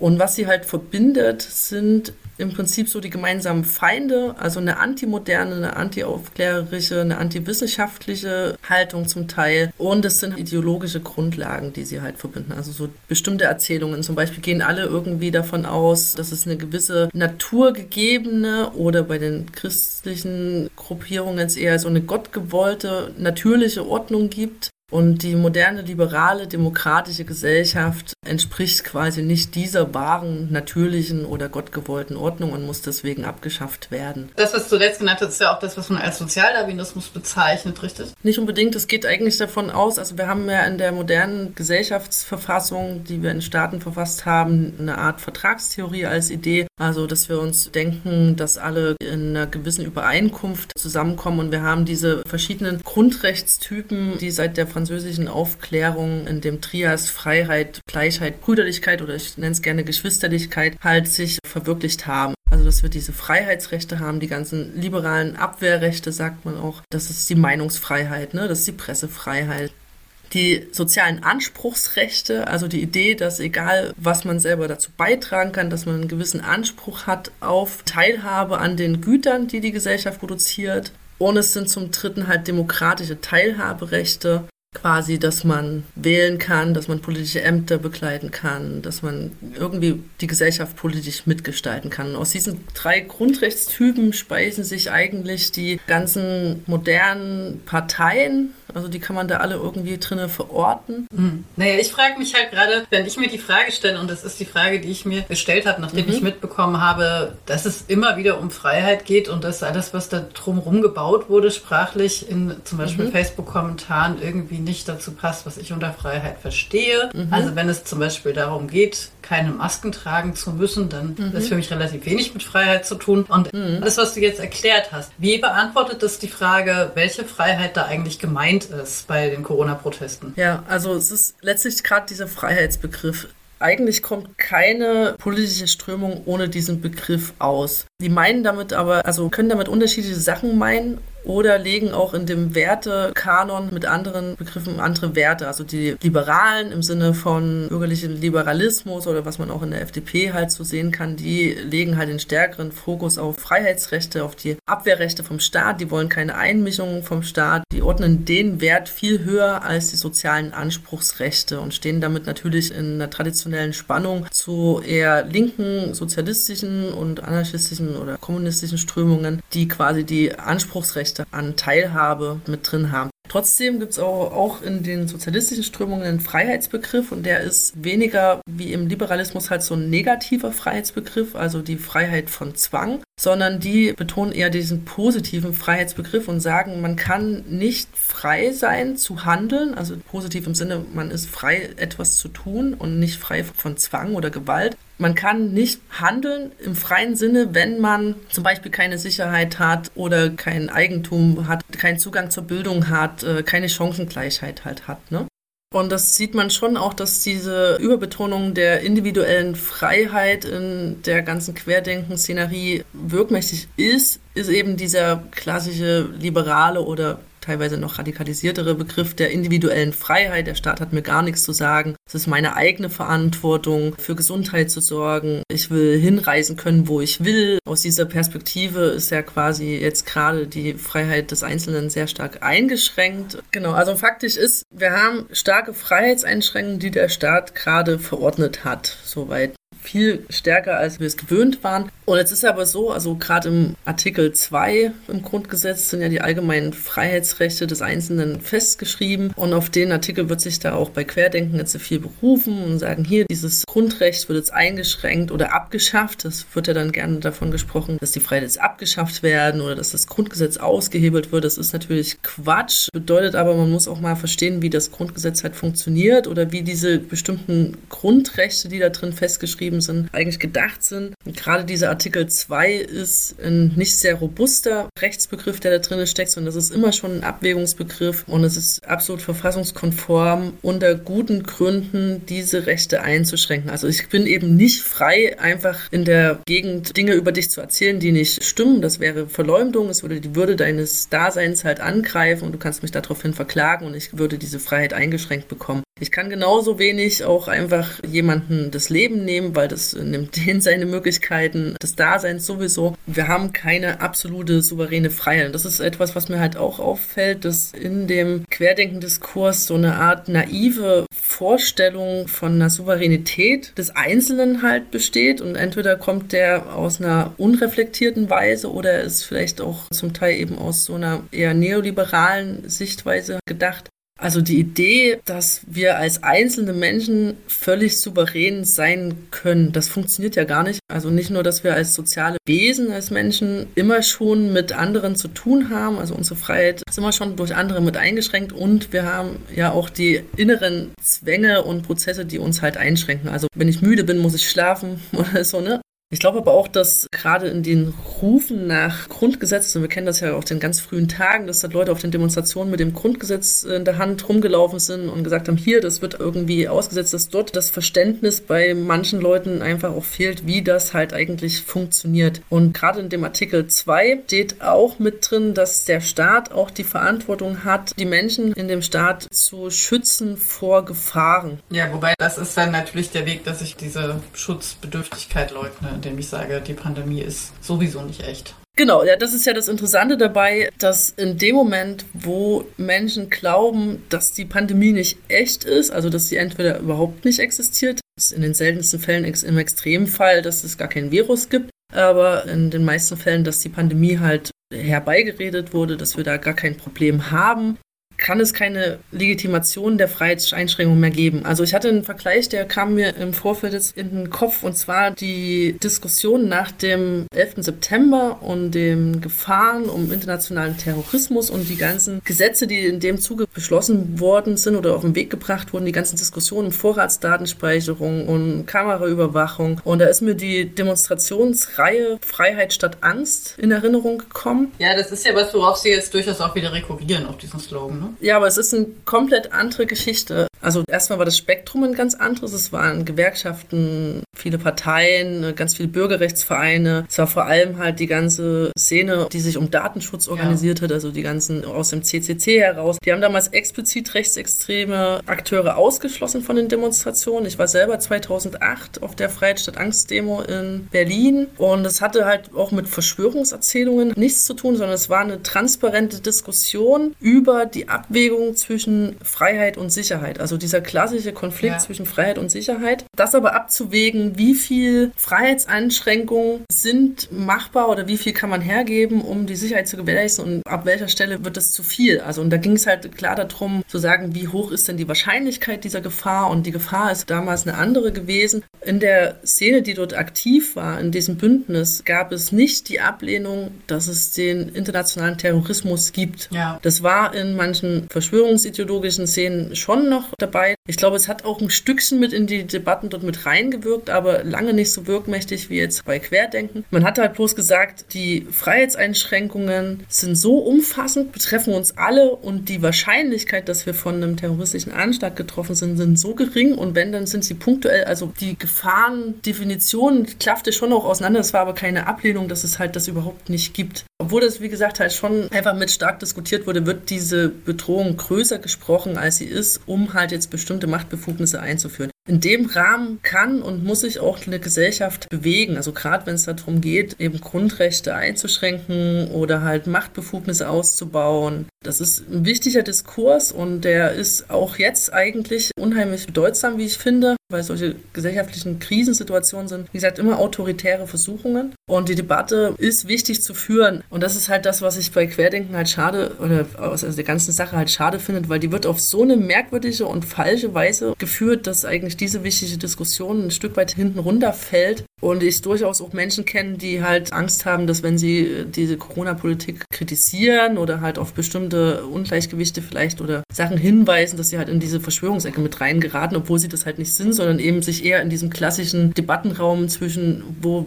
wege ich Sicherheit und Freiheit ab, ja, lass mal kurz, vielleicht muss ich meine Frage auch ein bisschen zurückstellen, weil die einfach gerade nicht mhm. klar beantwortbar ist. Also weil wir einerseits schon sagen können, wenn wir uns jetzt Texte angucken im weitesten Sinne, die aus dem mhm. Querdenkenspektrum kommen, dass da sich ein Freiheitsbegriff abzeichnet, der teilweise neoliberal geprägt ist oder damit im Zusammenhang steht. Also da gibt es auch ein interessantes Interview, was ich auch verlinken werde mit dem Philosophen Axel Honet, der wirklich den Egoismus betont, der dahinter steht. Aber wenn ich das jetzt so gesamt einschätzen würde, dann finde ich es ziemlich plausibel zu sagen, dass da viel Naivität vorherrscht und dass der Freiheitsbegriff mhm. vielleicht sich gar nicht so leicht zuordnen lässt. Wo er sich klarer zuordnen lässt, ist dann in dem rechten Spektrum. Und mhm. wenn wir so ein bisschen nach unserem roten Faden gucken, ging es ja schon darum, welche Diskursverschiebung da stattfinden kann, gesamtgesellschaftlich mhm. und woran man wechselseitig anknüpft. Und da würde ich dann schon mhm. sagen, also auch wenn die Umfragen das nicht explizit bestätigen, weil die Teilnehmenden geantwortet haben, alles Leben ist gleich viel wert. Aber dann würde ich schon sagen, dass der Sozialdarwinismus, also die Idee, dass sozusagen frei sein kann, wer ökonomisch und gesundheitlich in dem Fall natürlich stark ist, dass das irgendwie ein verbindendes Element ist. Also bei Rechtsradikalen haben wir das natürlich ganz klar. Da geht es in erster Linie mhm. darum, wer körperlich stark ist, wird überleben und deswegen darf der frei sein und überhaupt nur frei sein und jeder andere auch nicht. Und diese Einstellung findet sich ja aber durchaus wieder in der Ablehnung des Impfens, muss man so sagen, und aber auch in der befürworteten Aussage, unsere körperlichen Selbstheilungskräfte reichen aus. Mhm. Genau, wir hatten jetzt eigentlich nur den Begriff von Freiheit von den Menschen, die vielleicht da so neu politisiert waren und von den Leuten, die halt die wirtschaftliche Freiheit Freiheit und die individuelle Freiheit über einer Idee von Solidarität ordnen, also diesen eher liberaleren Kräften in der Bewegung. Jetzt hat man ja aber halt auch ziemlich schnell und eigentlich auch schon von früh an so eine äh, Verbindung, diese Erzählungen, dass Corona als Fake-Pandemie, wie sie dann das bezeichnen, genutzt wird, um die Menschen nachhaltig zu versklaven, eine Diktatur einzuführen. Und das ist eigentlich aus ganz anderen Ecken kommt da ein Begriff von Freiheit zum Tragen, der eben eher in den rechtsextremen Kreisen oder bei Reichsbürgerszenen benutzt wird. Ja, das ist ein gutes Stichwort. Genau, dann geht es halt dann nicht mehr um die Freiheit des Einzelnen, sondern da geht es dann zum Beispiel um die Freiheit von Deutschland, von einer imaginierten Weltverschwörung, also dass Deutschland und die Menschen überhaupt befreit werden müssten von von den bösen, dunklen Mächten. Wir haben ja auch ein paar Beispiele im Skript und ich lese mal eins vor. Da ja. merkt man, also wir werden es auf gar keinen Fall alles entschlüsseln, weil es wirklich viel ist, aber es bietet mal so einen Eindruck. Bei der Befreiung durch die Lichtallianz und Trump sowie Putin und Xi konnten wir nicht helfen. Das war unmöglich. Zu unfassbar bösartig und grausam sind die satanistischen Kabbalisten, in Klammern Deep State, Kreaturen und zu sehr vernetzt auf der ganzen Welt, zu mächtig in Bezug auf Geld, Korruption und Erpressungen. Aber sie hatten einen weisen Plan, den sie über viele Jahre hinweg verfolgten und von dem wir erst ganz am Ende erfuhren, eben als die Allianz mit dem Pseudonym Q auf die Bildfläche trat. Zitat Ende. Also mhm. ich glaube, das ist so ein Ausdruck von dem, was du gerade beschrieben hast. Ne? Also wieder übermächtige ja. Kräfte, Satan, Juden stecken da drin. Ja, wie sie da jetzt QAnon verorten, bin ich mir gerade nicht ganz sicher. Aber eine Lichtallianz soll also eine Befreiung der Menschen im Allgemeinen ja. bewirken. Es ist ja von diesem einen Block der komplett das ganze Spektrum vereint eigentlich an Diskursen und Erzählungen, die halt eben auch bei den Querdenker-Bewegungen und in den Telegram-Kanälen immer wieder auftauchen. Also ich habe mir viele Telegram-Kanäle angeschaut und es kommen halt immer wieder die gleichen Erzählungen zustande und dort hast du halt eben drin diese esoterische Idee, diese dualistischen Ideen von Lichtkräften und den dunklen Mächten. Ja. Interessant auch dieser Bezug auf Trump, Putin und Monarchie, also alles autoritäre Führungsfiguren mit einem Anspruch, die Demokratie abzuschaffen oder auszuhöhlen. Die aber als Vorbilder genutzt werden. Als ne? Vorbilder. Als Teil der Lichtallianz gab. Genau, als Teil der Lichtallianz. Du hast den Bezug auf die rechtsextreme verschwörungsideologischen Kult äh, von QAnon. Genau, und du hast halt eben auch, also das war ja in dem Beitrag ein bisschen weiter vorne sozusagen, war ein Zitat, wir erleben in 2020 den Höhepunkt der Transformation und Ja. Befreiung der Menschheit. Genau, und da haben wir ja den Begriff der Freiheit als Begriff der Befreiung. Mhm. Und das erinnert mich dann eigentlich schon sehr stark an, oder erscheint mir zumindest sehr stark anknüpfbar an die Idee eines Widerstands gegen den sogenannten großen Austausch, die also Breivik verfolgt hat, Mhm. Letzten Endes auch der ja. NSU, der Attentäter von Halle von Hanau. Ne? Ja. Also die rassistisch-antisemitische Meistererzählung, wenn man das so möchte. Ja, letztlich ist es ja auch die alte rechtsextreme Erzählung, die nach 45 ja weitererzählt worden ist in narzisstischen Kreisen und später neonazistischen Kreisen und auch in der Reichsbürgerszene mit reinwirkt, die ja zwar sehr divers ist, aber letztlich ist ja dort auch die Erzählung, Deutschland wird von irgendwie geartet und letztlich läuft es ja doch immer auf die Idee der jüdischen Verschwörung hinaus unterdrückt. Und davon müsste man sich jetzt befreien. Und auch auf den Demonstrationen in Berlin und auch in Leipzig konnte man ja gut sehen, dass da halt irgendwie diese Rufe nach Friedensvertrag gewesen sind, dass man die Befreiung Deutschlands von den Alliierten Also klassische Reichsbürgerinhalte. Genau, dass man das halt haben würde und dass man Trump durchgängig in der Szene als Lichtfigur, als Messias, als heiß Versprechen bringenden Menschen sieht, der halt eben das Gute bringt und im Gegensatz zu dem bösen Deep State steht. Also letztlich diese Idee von Freiheit ist dort eine nationalistische, also die sich gegen den Multilateralismus halt auch wendet. Das ist ja auch das, was die NPD-Akteure, und die waren ja auch von Anfang an mit auf den Hygienedemos halt sagen. Also wenn die halt von der Freiheit sprechen, reden die von der Freiheit von Deutschland. Ja, und sie reden auch von einem, also sie machen das auch an Blut und Boden fest, ne? also ein Mhm. ethnisch einheitliches, vermeintlich arisches, also es ist natürlich funktioniert in keinster Weise dieses Konstrukt, aber es geht nicht um ein multiethnisches, plurales Deutschland. Dort ist ja auch der Anknüpfungspunkt in die esoterische Szene, die ja gerade in Deutschland, das ist ja eine lange unrühmliche Verbindung zwischen naturmystischen, esoterischen Szenen und den narzisstischen Szenen, weil dort ist ja auch die Idee von Freiheit, das ist mir auch immer wieder aufgetaucht, also so die Idee von innerer Freiheit, also Ja. da auch diese naive Idee, dass ein Mensch dann frei ist, wenn er von Fremdbestimmung frei ist, also dem würde ich ja erstmal soweit zustimmen, also Fremdbestimmung ist nicht gut, aber die Idee, ein Individuum, ein Einzelner könnte völlig frei von Einflüssen von außen sein und ist dann frei, wenn er dem eigenen Gefühl folgen kann. Also, dass wir immer schon sozial geprägt sind, ist dort quasi überhaupt nicht mitgedacht. Nee, das kann da auch nicht mitgedacht sein, weil da würde ich vielleicht dann doch nochmal kurz auf die historischen Ursprünge kommen, um die Jahrhundertwende vom 19. ins 20. Jahrhundert, genau,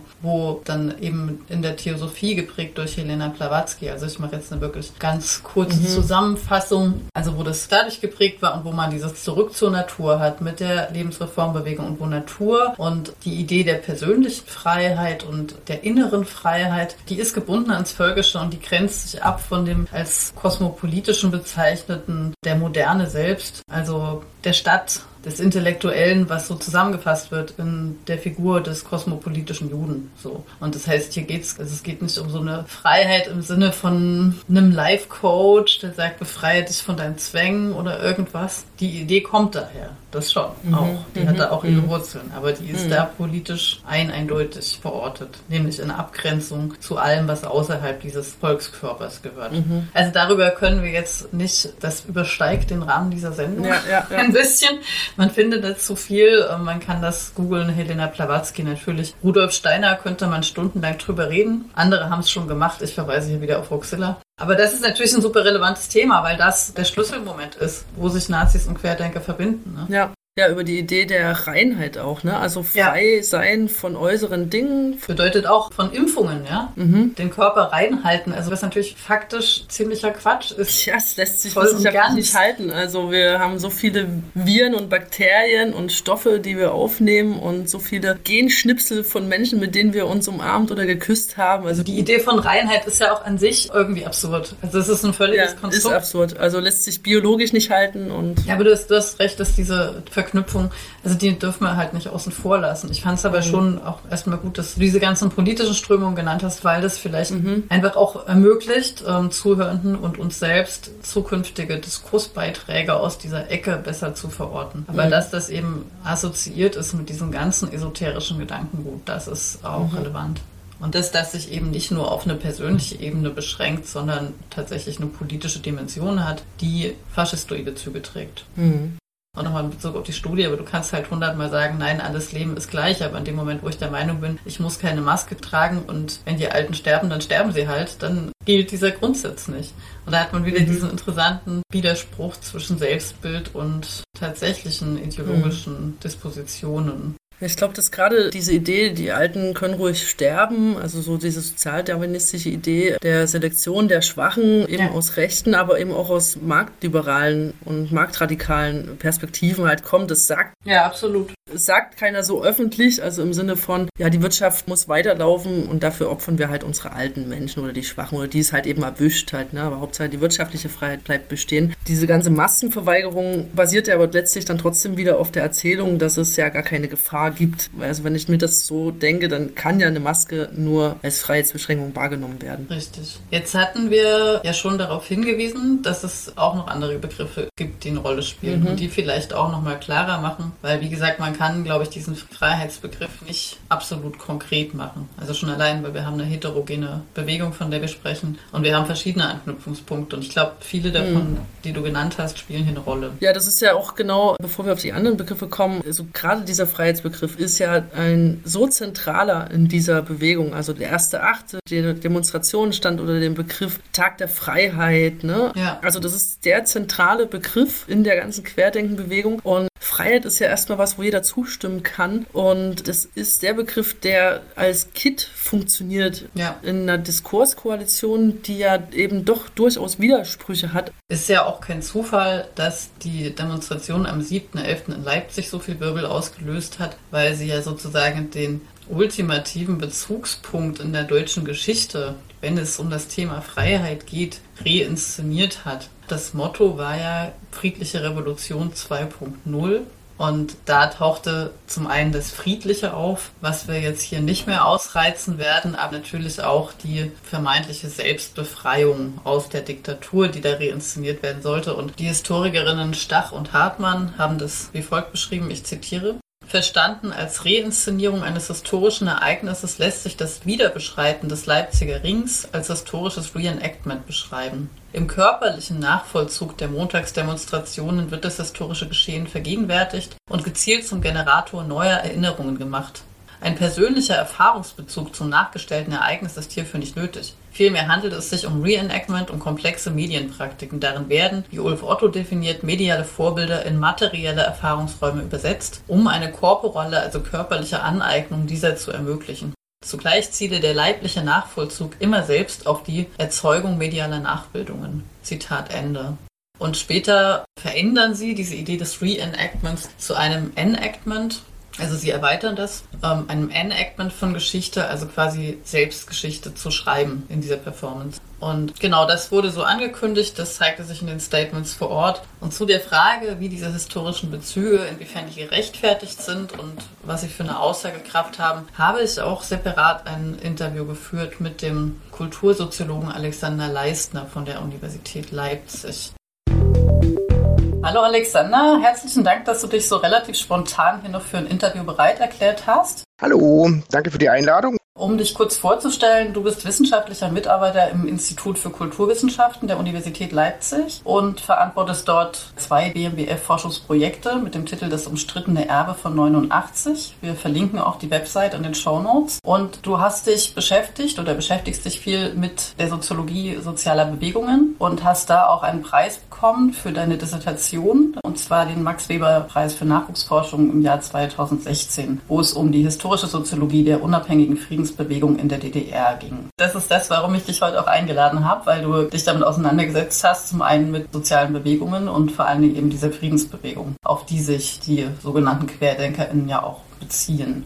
Ich hatte ja einen Beitrag von dir gehört auf einer Veranstaltung und du hast dort die Querdenkenbewegung als Sammlungsbewegung bezeichnet und auch in eine Kontinuität gestellt mit den Montagsmahnwachen von 2014 mit Pegida und folgenden. Würdest du das vielleicht kurz einmal umreißen? Naja, das ist so ein bisschen der tastende Versuch auch von mir gewesen, aber auch von anderen KollegInnen so innerhalb der Community der Protest- und Bewegungsforschung. Also ein Stück weit auch ein Gefühl dafür zu bekommen, worum handelt es sich eigentlich bei dieser Bewegung oder wie kann man die charakterisieren so. Und das sind dann vorläufige Beobachtungen und Einschätzungen, würde ich sagen, nach wie vor. Und eines, was auffiel, also nicht überall, es gibt ja nochmal deutliche regionale Unterschiede, dass es aber zum Beispiel in Leipzig bestimmte personelle Kontinuitäten gab, auch zu den Montagsmahnwachen Kontinuitäten, aber auch in der Bild- und Symbolsprache. Das war so was, was relativ viel mir und aber auch anderen Kolleginnen auffiel. Und Sammlungsbewegung ist so ein bisschen der Versuch gewesen, dieses ideologisch doch sehr diffuse Milieu nochmal zu beschreiben und zu betonen, dass das jetzt nicht alles Leute sind, die zum ersten Mal auf der Straße sind, sondern dass sich in dieser Bewegung ganz unterschiedliche Milieus auch zusammenfinden. Ein komplementärer Begriff dazu wäre auch Plattformprotest. Und das meint, dass sich bestimmte Milieus nochmal stärker politisiert haben oder dass sie dort auch mit eingeflossen sind in die Proteste. Also zum Beispiel so diese, sag ich mal, esoterische, anthroposophisch, HeilpraktikerInnen-Milieu. Also wo es immer schon, was immer schon ein Stück weit auch so politische Implikationen hatte. Also ein Stück weit sich abarbeiten und sich reiben an einem sehr machtvollen Gesundheitssystem, aber auch bestimmte religiöse Strömungen. Und die sind sozusagen in diesem Protest integriert. Teilweise aber, und das muss man auch sagen, weil häufig eine Beobachtung war oder so erste Einschätzung, dass sich über den Protest auch nochmal Menschen radikalisiert haben. So kann man doch aber, wenn man sich diese Einzelbewegungen anguckt, sehen, dass es teilweise auch schon Radikalisierungsprozesse gab, die viel länger andauern. Also jetzt in bestimmten christlich-evangelikalen Milieus zum Beispiel. Und nicht zuletzt auch, dass mein Plattformprotest in der starken Dominanz und Präsenz auch von extremen rechten Akteuren zuletzt. So wie Legida, ne? Die waren da auch. Ja, die waren zunächst, glaube ich, sehr zurückhaltend, als das hier in Leipzig zumindest begann. Aber jetzt dann mit dieser sehr großen Demonstration hatte man ja einen sehr hohen Anteil deutschlandweit mobilisierter, militanter, rechtsextremer und Hooligans das ist ein Stück weit auch so ein Attraktivitätsmoment gewesen, diese Großdemonstration, auch in der symbolischen Aufladung. Das ist sozusagen eine Entwicklung, wo wir sagen würden, ein Radikalisierungsprozess, aber auch eine stärkere weltanschauliche Vereindeutung. Das war am Anfang noch nicht so ganz sichtbar. Sie haben sich ein sehr, sehr unschuldiges Label gegeben mit Querdenken, was jetzt erstmal inhaltlich und programmatisch relativ diffus ist. Genau, du hattest diese symbolische Aufladung ja gerade schon angesprochen. Und in Leipzig ist es ja ganz eindeutig auf die 89er-Proteste bezogen und es gab entsprechende Redebeiträge und Symboliken und natürlich die Strecke dieses Leipziger Rings, in der versucht wurde oder mit dieser Strecke wurde versucht, 89 zu reinszenieren oder eben auch, wie ForscherInnen sagen, dann eine kollektive Erinnerung sozusagen neu zu erzeugen. Mhm. Wie ist deine Einschätzung dazu? Ist diese Bezugnahme gerechtfertigt oder wie schätzt du die ein? Also das hat uns jetzt zunächst gar nicht so überrascht. Also ich bin da jetzt nochmal drüber gestolpert über einen eigenen Text, der im Frühjahr entstanden des letzten Jahres, wo wir das schon so ein bisschen befürchtet hatten. Und es gab dann relativ schnell schon diese Bezugnahme. Also in Blauen zum Beispiel hat Querdenken Mai 2020 schon sehr stark mobilisiert. Da hatte der Telegram-Kanal sozusagen als Teaserbild alte historische Fotos der Demonstration in Blauen und sozusagen 89 2000 als so eine symbolische Referenz. Das ist was, was sich ein bisschen etabliert hat als so ein Deutungsmuster. Zunächst erstmal vor allem in Ostdeutschland, so die Attraktivität, aktuelle politische Verhältnisse zu vergleichen mit damals und so ein äh, Element von Protestbewegung, was man so ein bisschen kompliziert als retrospektive Identifikation bezeichnen könnte. Also sich ein Stück weit in der Tradition zu sehen, zum einen vielleicht, das waren ja auch der dominante Referenzen auch in Leipzig gewesen, Referenzen aufs Dritte Reich, also sich mit Opfern des Nationalsozialismus zu identifizieren ja. und zu behaupten, es wäre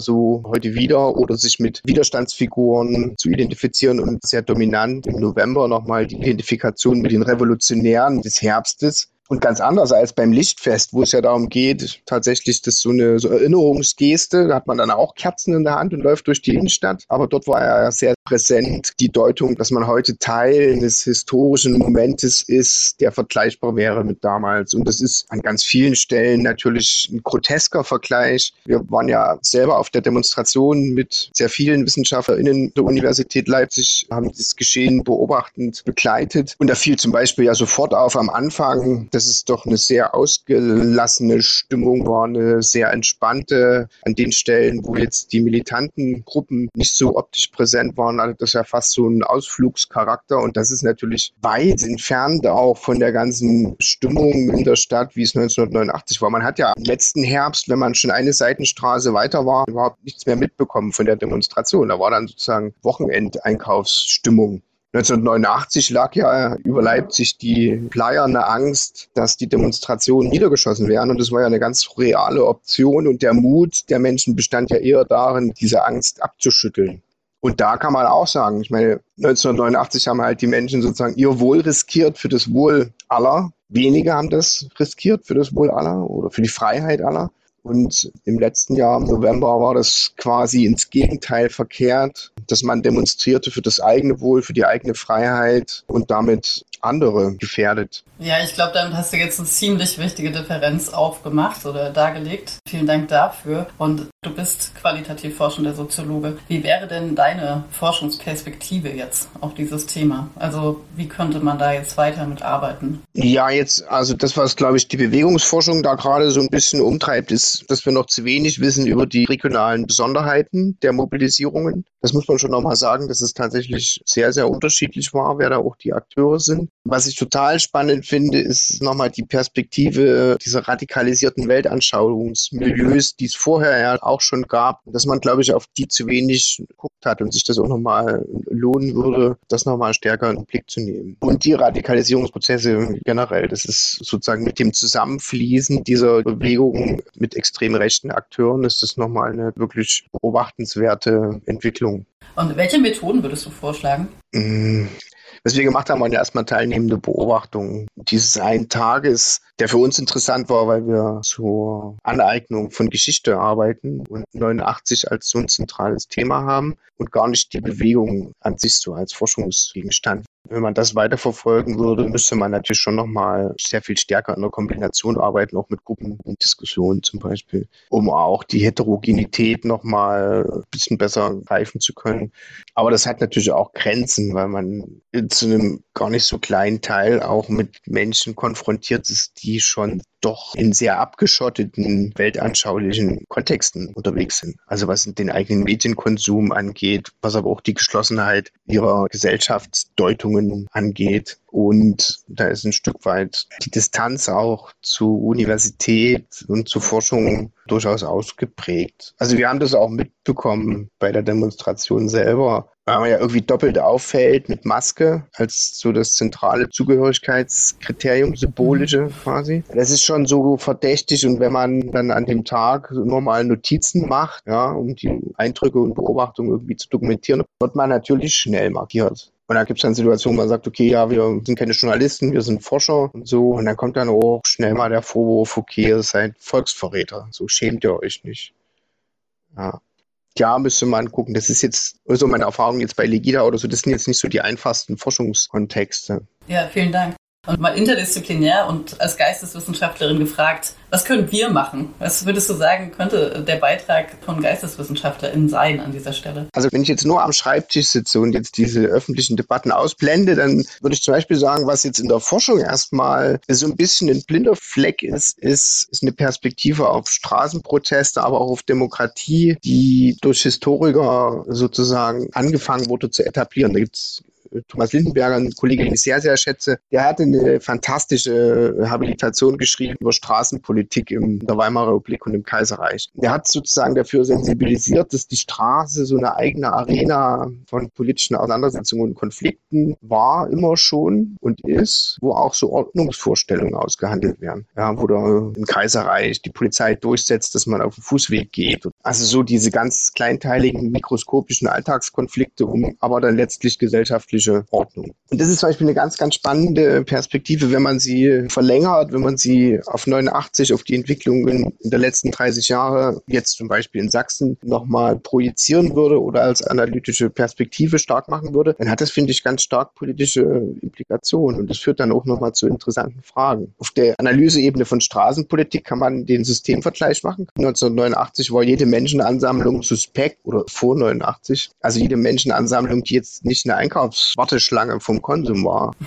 Also eine repressiv durchgesetzte Ordnung auf der Straße. Und das große Erweckungserlebnis oder das Selbstermächtigungserlebnis war ja dann eben die Straße den Leipziger Ring laufen zu können, sich anzueignen, da langsam auch Mut zu bekommen, zu merken, wir sind viele und auch mit den Forderungen zu füllen. Das ist so ein ganz starkes, eine starke Erfahrung. Wenn man das dann die letzten 30 Jahre ansieht, ist das eine Perspektive, auf die selten geguckt wird, zu sagen, wie, wie waren denn eigentlich diese Ordnungskonflikte auf der Straße in Ostdeutschland? Und die waren eben von Anfang an erkämpft. Da haben staatliche Akteure in den frühen 90er Jahren quasi ein Vakuum hinterlassen. Das war die Arena quasi auch von rechtsextremer Alltagsdominanz. Teilweise auch eine sehr lange Tradition, auch sehr unterschiedlich mit Straßenprotesten umzugehen seitens von Polizei. Also das Gewähren lassen, die Einladung, euch passiert nichts auf der einen Seite, auf der anderen Seite, wenn in Wurzen eine antifaschistische Demonstration ist, ein Sondereinsatzkommando hinzuschicken. Da passiert ja auch Kommunikation über staatliches Agieren auf der Straße. Und in dieser Kontinuität stand auch der 7. November 2020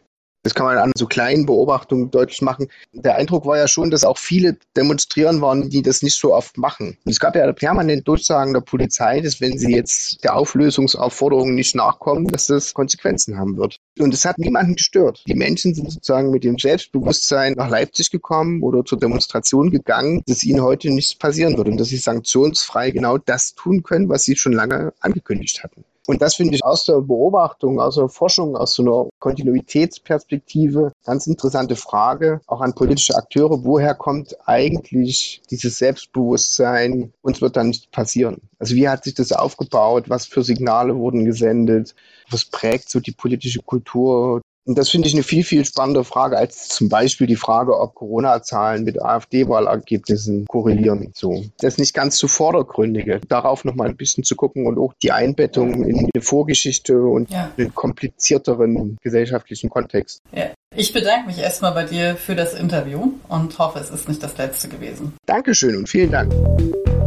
Ja, also gerade Leipzig äh, spielt, glaube ich, in der ganzen Querdenken- oder Corona-Protestbewegung eine wichtige Rolle, weil es einmal natürlich diesen Mythos als Bezug gibt, einer friedlichen Revolution. Sie sehen sich ja auch als friedliche Befreiungsbewegung von einem diktatorischen System. Also man hat ja auch öfter in den Diskursen die Gleichsetzung von der BRD mit dem DDR-Regime Ne? Die Befreiung von dem aktuellen Zustand wird halt in heroischer Weise gleichgesetzt. Ja, damit ist äh, vielleicht das auch einfach schon gesagt, dass hier aus Freiheit sozusagen Befreiung wird und dass das in dem Kontext dann vor allen Dingen, wenn es nochmal 89 aufgreift, zu diesen Reichsbürgerideologien im Endeffekt führt. Wir haben nach wie vor eine Diktatur, verbunden mit, die BRD ist kein souveräner Staat und so weiter. Und jetzt haben wir die Legitimation, uns daraus zu befreien. Und das erhöht natürlich auch wahnsinnig das Selbstbild und erzeugt dann diese Idee von WiderstandskämpferInnen. Ja, das macht es ja eben auch so gefährlich, ne? Weil wenn man sich in diesen Angstnarrativen äh, verfängt, und das ist ja das ganz Spannende, also weil man ja eigentlich aus dieser Querdenker-Szene oft den Vorwurf hört, dass wenn man die Gefahr der Pandemie als real annimmt, dass man ja dann halt der Angst als Regierungstechnik auf den Leim gehen würde. Auf der anderen Seite schüren sie selber eine Angst ja. vor einer großen Versklavung, vor der Ausrottung der Menschheit, vor der Verchippung durch Impfen. Und dieses Angstnarrativ berechtigt ja dann Widerstandshandlungen aufzunehmen. Und am 1.8. in Berlin war auch mehrfach von der Bühne zu hören und unter großem Jubel der Menschen wurde sich berufen auf den Paragraph 20 im Grundgesetz, dass jeder, der versucht, diese freiheitlich-demokratische Ordnung abzuschaffen, halt und wenn nichts anderes Abhilfe tut, kann man Widerstand leisten und dann kam halt dieser Sprechchor Widerstand, Widerstand und so weiter.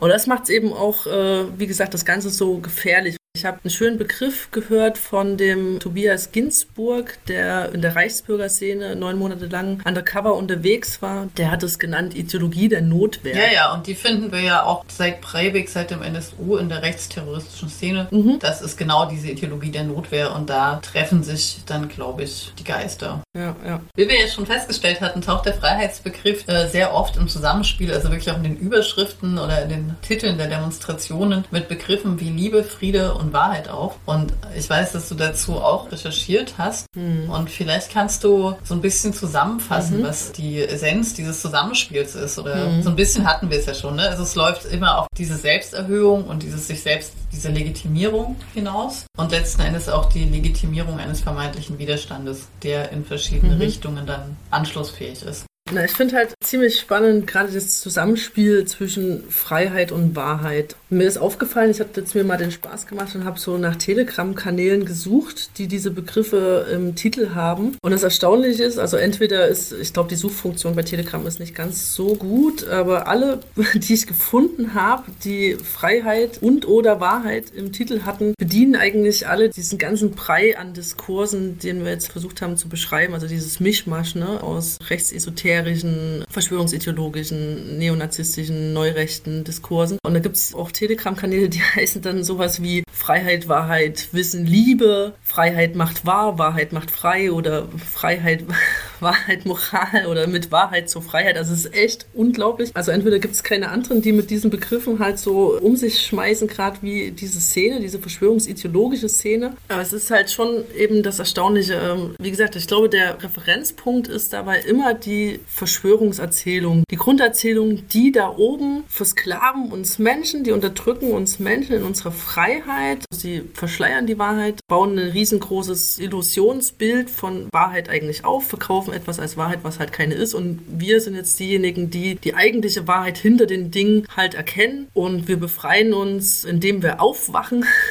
also zum einen als Einzelne von dieser Manipulation. Und wir befreien die Menschen, indem wir jetzt halt Widerstand gegen diese äh, Verschwörung machen. Also das geht halt Hand in Hand. Also du kriegst den einen Begriff in der Szene nicht ohne den anderen. Und um diesen Wahrheitsbegriff halt irgendwie einzuordnen, also könnte man jetzt auch wieder versuchen, das irgendwie philosophisch zu fassen. Also und mit den Wahrheitsbegriffen, die in der Philosophie halt kursieren, zu vergleichen. Das kann man machen, das ist aber müßig und ist auch nicht unbedingt so erhellend. Im allerhöchsten Fall wird es so Korrespondenz theoretisch einzuordnen sein, dass quasi es dem Menschen insgesamt möglich ist, die eigentliche, die objektive Wahrheit halt zu erkennen. Das ist philosophisch längst wiederholt. Das haben nicht mal die, so einige griechische Philosophen, äh, so eine Art naiven Wahrheitsbegriff. Aber der wird dort halt eben angewandt. Es ist quasi möglich, die Wahrheit zu erkennen, indem man sich frei macht im Kopf von der Manipulationsgeschichte, die uns erzählt wird. Und ja, letztlich habe ich so ein paar verschiedene Bedeutungen dieses Wahrheitsbegriffs mal rausgearbeitet. Also zum ersten Wahrheit in Gegensatz zu stellen zur Lüge, zur Täuschung, also zu der als offiziell bezeichneten oder gedeuteten Wirklichkeit. Also das wird dann eben erzählt, das ist alles nur eine Lüge und Schein und Trug. Also es sind dann halt eben diese klassische Geschichte, die unterdrückte Wahrheit oder die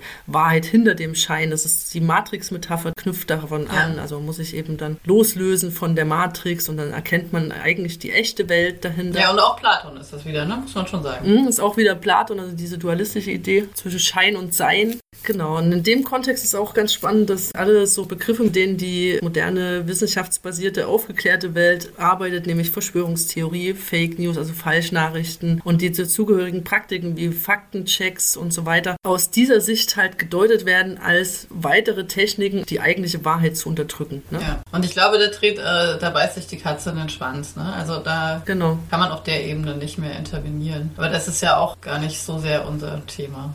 Eine andere Bedeutung, die ich da ausgemacht habe, ist eben wieder das mit dieser natürlichen Ordnung. Ne? Wenn Menschen davon ausgehen, dass es eine natürliche Ordnung der Dinge gibt und nicht einfach eine sozial konstruierte, die man wählen kann, über die man also gesellschaftlich sich aushandeln kann, sondern irgendeinen echten, authentischen Bezugspunkt, den wir als absolut setzen können, also eine gottgewollte oder natürliche Ordnung, dann kommen halt solche Begriffe halt zustande wie das wahre Deutschland oder die wahre Natur des Menschen. Ja, richtig. Und darauf wollte ich auch noch mal so ein bisschen zu sprechen kommen, weil da auch noch die Idee von Reinheit natürlich eine Rolle spielt. Ne? Also ja. gerade wo du es jetzt sagst, das wahre Deutschland und die wahre Natur des Menschen, mhm. damit ist vermutlich gemeint auch wieder Freiheit von und eine Reinheit von mhm. als fremd betrachteten Elementen. Und da kommt jetzt natürlich mhm. jede Menge in Frage.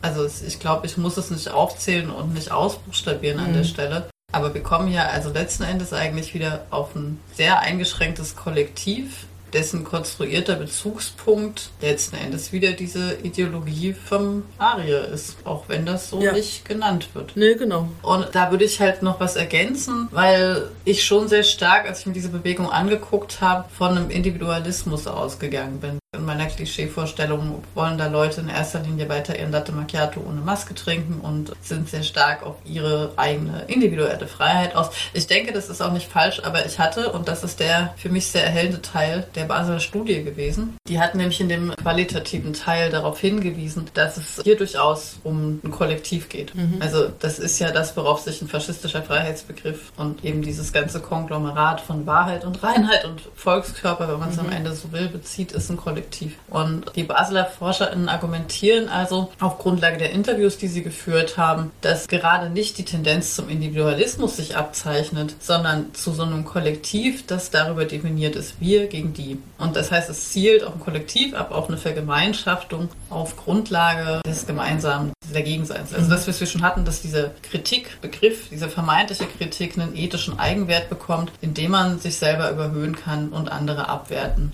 Und dieses Streben nach dem Anderssein, Zitat, das sei nicht mit Individualisierung zu verwechseln, sondern im Gegenteil als die Grundlage von Vergemeinschaftungsprozessen. So. Mhm, ja. Und das fand ich sehr erhellend, weil ja. wirklich auf meinen ersten Blick sah das genau andersrum aus. Aber ich glaube, oder mein Eindruck ist, dass wir jetzt im Gespräch wirklich immer wieder Hinweise darauf gefunden haben, dass es letzten Endes auf diese vermeintlich natürliche Ordnung, aka Ideologie eines reinen Volkskörpers abzielt. Mhm. Selbst wenn das eben nicht dem Selbstbild vieler TeilnehmerInnen entspricht. Ja, ja. Ja, und es ist also gerade auch, ich meine, es sind ja auch christlich-fundamentalistische Akteure halt bei Querdenken zu sehen gewesen. Zum Beispiel, als das Infektionsschutzgesetz neu beschlossen worden ist, ist ja dann so dieses berühmte Bild durchgegangen von der Frau mit dem christlichen Kreuz. Und das ist ja auch keine individualistische Idee, die da folgt, sondern halt eben die Gottgewollte. Und ja. in gewisser Weise ist ja diese Strömung auch wiederum eine Reaktion auf einen Individualismus der Moderne, der ja auch negative Blüten getrieben hat. Also bei einigen Leuten halt zu Vereinzelungen geführt hat, alte soziale Verbände zerrüttet hat. Und ich glaube auch, also dass viele Menschen halt sich so in solchen Reichsbürgerszenen äh, bewegen oder sich in solchen christlich-fundamentalistischen Bewegungen halt wiederfinden oder eben in faschistischen, ist durchaus auch als Suche nach Gemeinschaft, nicht nur nach Sinn und Erklärung für die Widersprüche in der Welt, sondern eben auch Suche nach Gemeinschaft äh, zu verstehen. Wobei man halt irgendwie ergänzen muss, dass dies alles nicht nur in einer abgeschlossenen Gemeinschaft, die sich darüber darüber definiert, dass sie anders ist als vermeintlich blinde, vermeintlich unfreie. Ne? Also dass sie sich sozusagen über die Abgrenzung von minderwertigen anderen definiert. Mhm. Also du findest sicherlich diese Erfahrungen in irgendeiner Weise auch in anderen Communities. Ja, ja. Nur in geiler.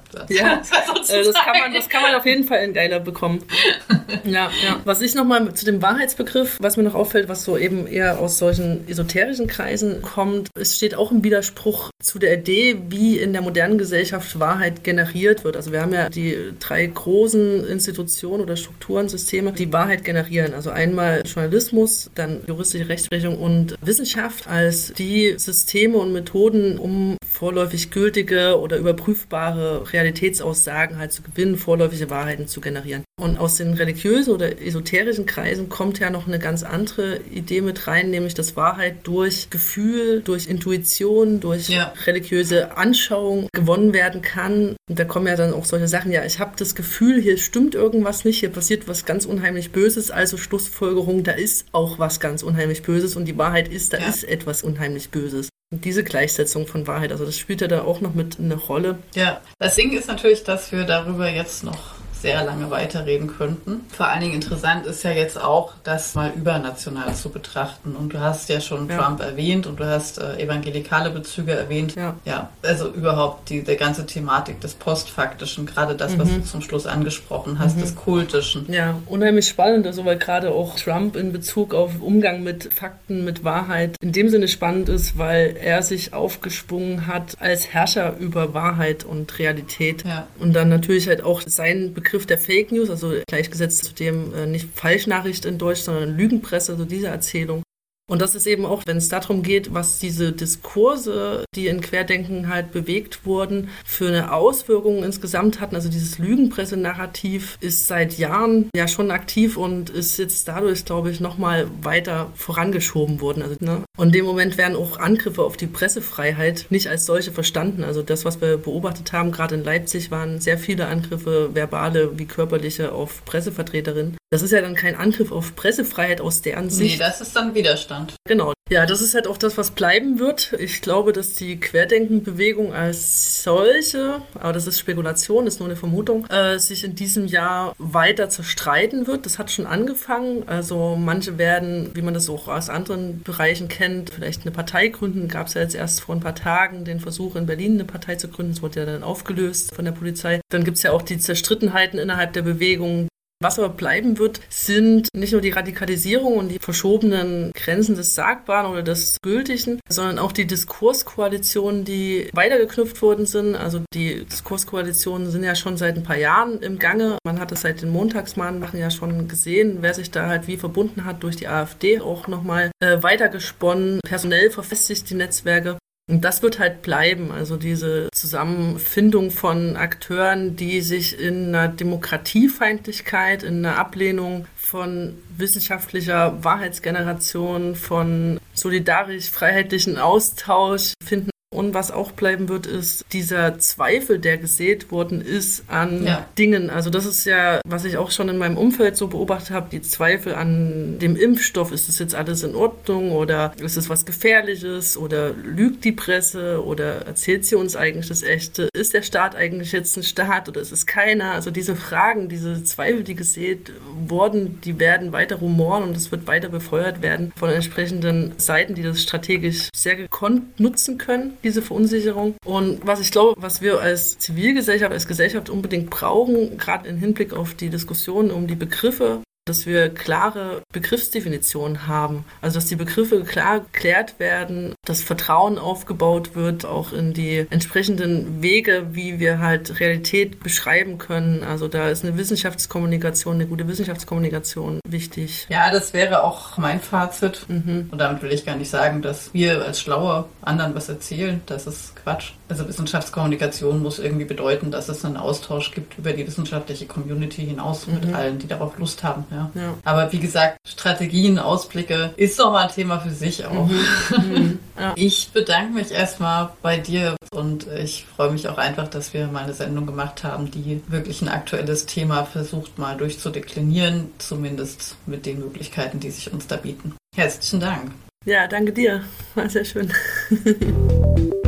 Vielen Dank geht auch an euch fürs Zuhören, ganz egal, ob ihr die ganze Sendung gehört habt oder nur Ausschnitte. Wir freuen uns wahnsinnig auf euer Feedback. Das könnt ihr uns in den Kommentarspalten unserer Social Media Kanäle hinterlassen oder ihr schreibt uns eine Mail an podcast.avinus.de. Auch dieses findet ihr alles in den Show Notes. Genau, und wir haben uns überlegt, dass wir auch gerne ein QA machen würden. Wir sammeln eure Fragen, eure Anmerkungen, sofern sie seriöser Art sind, und machen noch einmal ein kurzes Aftermath sozusagen, um darauf einzugehen. Das würden wir sehr gerne anbieten und wir würden uns freuen darüber, wenn es Feedback gibt. Natürlich könnt ihr uns auch schreiben und dazu sagen, dass ihr das nicht irgendwie veröffentlicht oder öffentlich beantwortet haben wollt. Ihr findet wie immer Hinweise zu allem, worüber wir heute gesprochen haben, Literatur, Quellen etc. in unseren Show Notes. Insbesondere hinweisen möchte ich darauf, dass wir auch Fact-Checking-Seiten verlinkt haben, weil wir hier natürlich nicht die Zeit hatten, ähm, diverse Verschwörungsmythen aufzuklären. Das haben zum Glück schon viele andere Leute gemacht und tun das regelmäßig. Wir planen für die Zukunft auf jeden Fall weitere Formate, die auch kürzer sein sollen und im Sinne der Wissenschaftskommunikation einfach mal ein bisschen was erklären auch hier teilt uns gerne mit, was ihr euch für Formate wünschen würdet oder auch was ihr euch für Themen wünschen würdet. Selbstverständlich wird es auch, wie ihr das aus den alten Episoden kennt, weiterhin Panelgespräche geben zu bestimmten Forschungsprojekten oder Publikationen aus der Medienwissenschaft und angrenzenden Wissenschaften.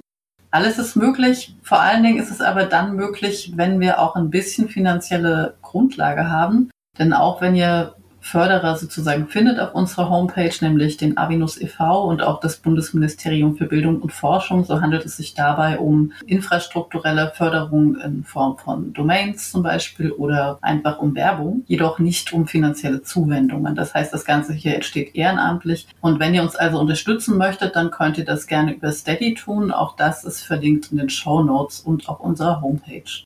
In der nächsten Sendung wollen wir so ein bisschen an das heutige Thema anknüpfen. Allerdings wird es wieder filmwissenschaftlich. Meine Kollegin Anna Wiel und ich sprechen mit dem Filmwissenschaftler Christoph Dobitsch über sein Promotionsprojekt, was sich mit Zusammenhängen zwischen den medialen Auftritten Donald Trumps und dem Hollywood-Kino beschäftigt. Mehr möchte ich an dieser Stelle nicht verraten. Ich freue mich, wenn ihr wieder dabei seid. Bis dahin, tschüss.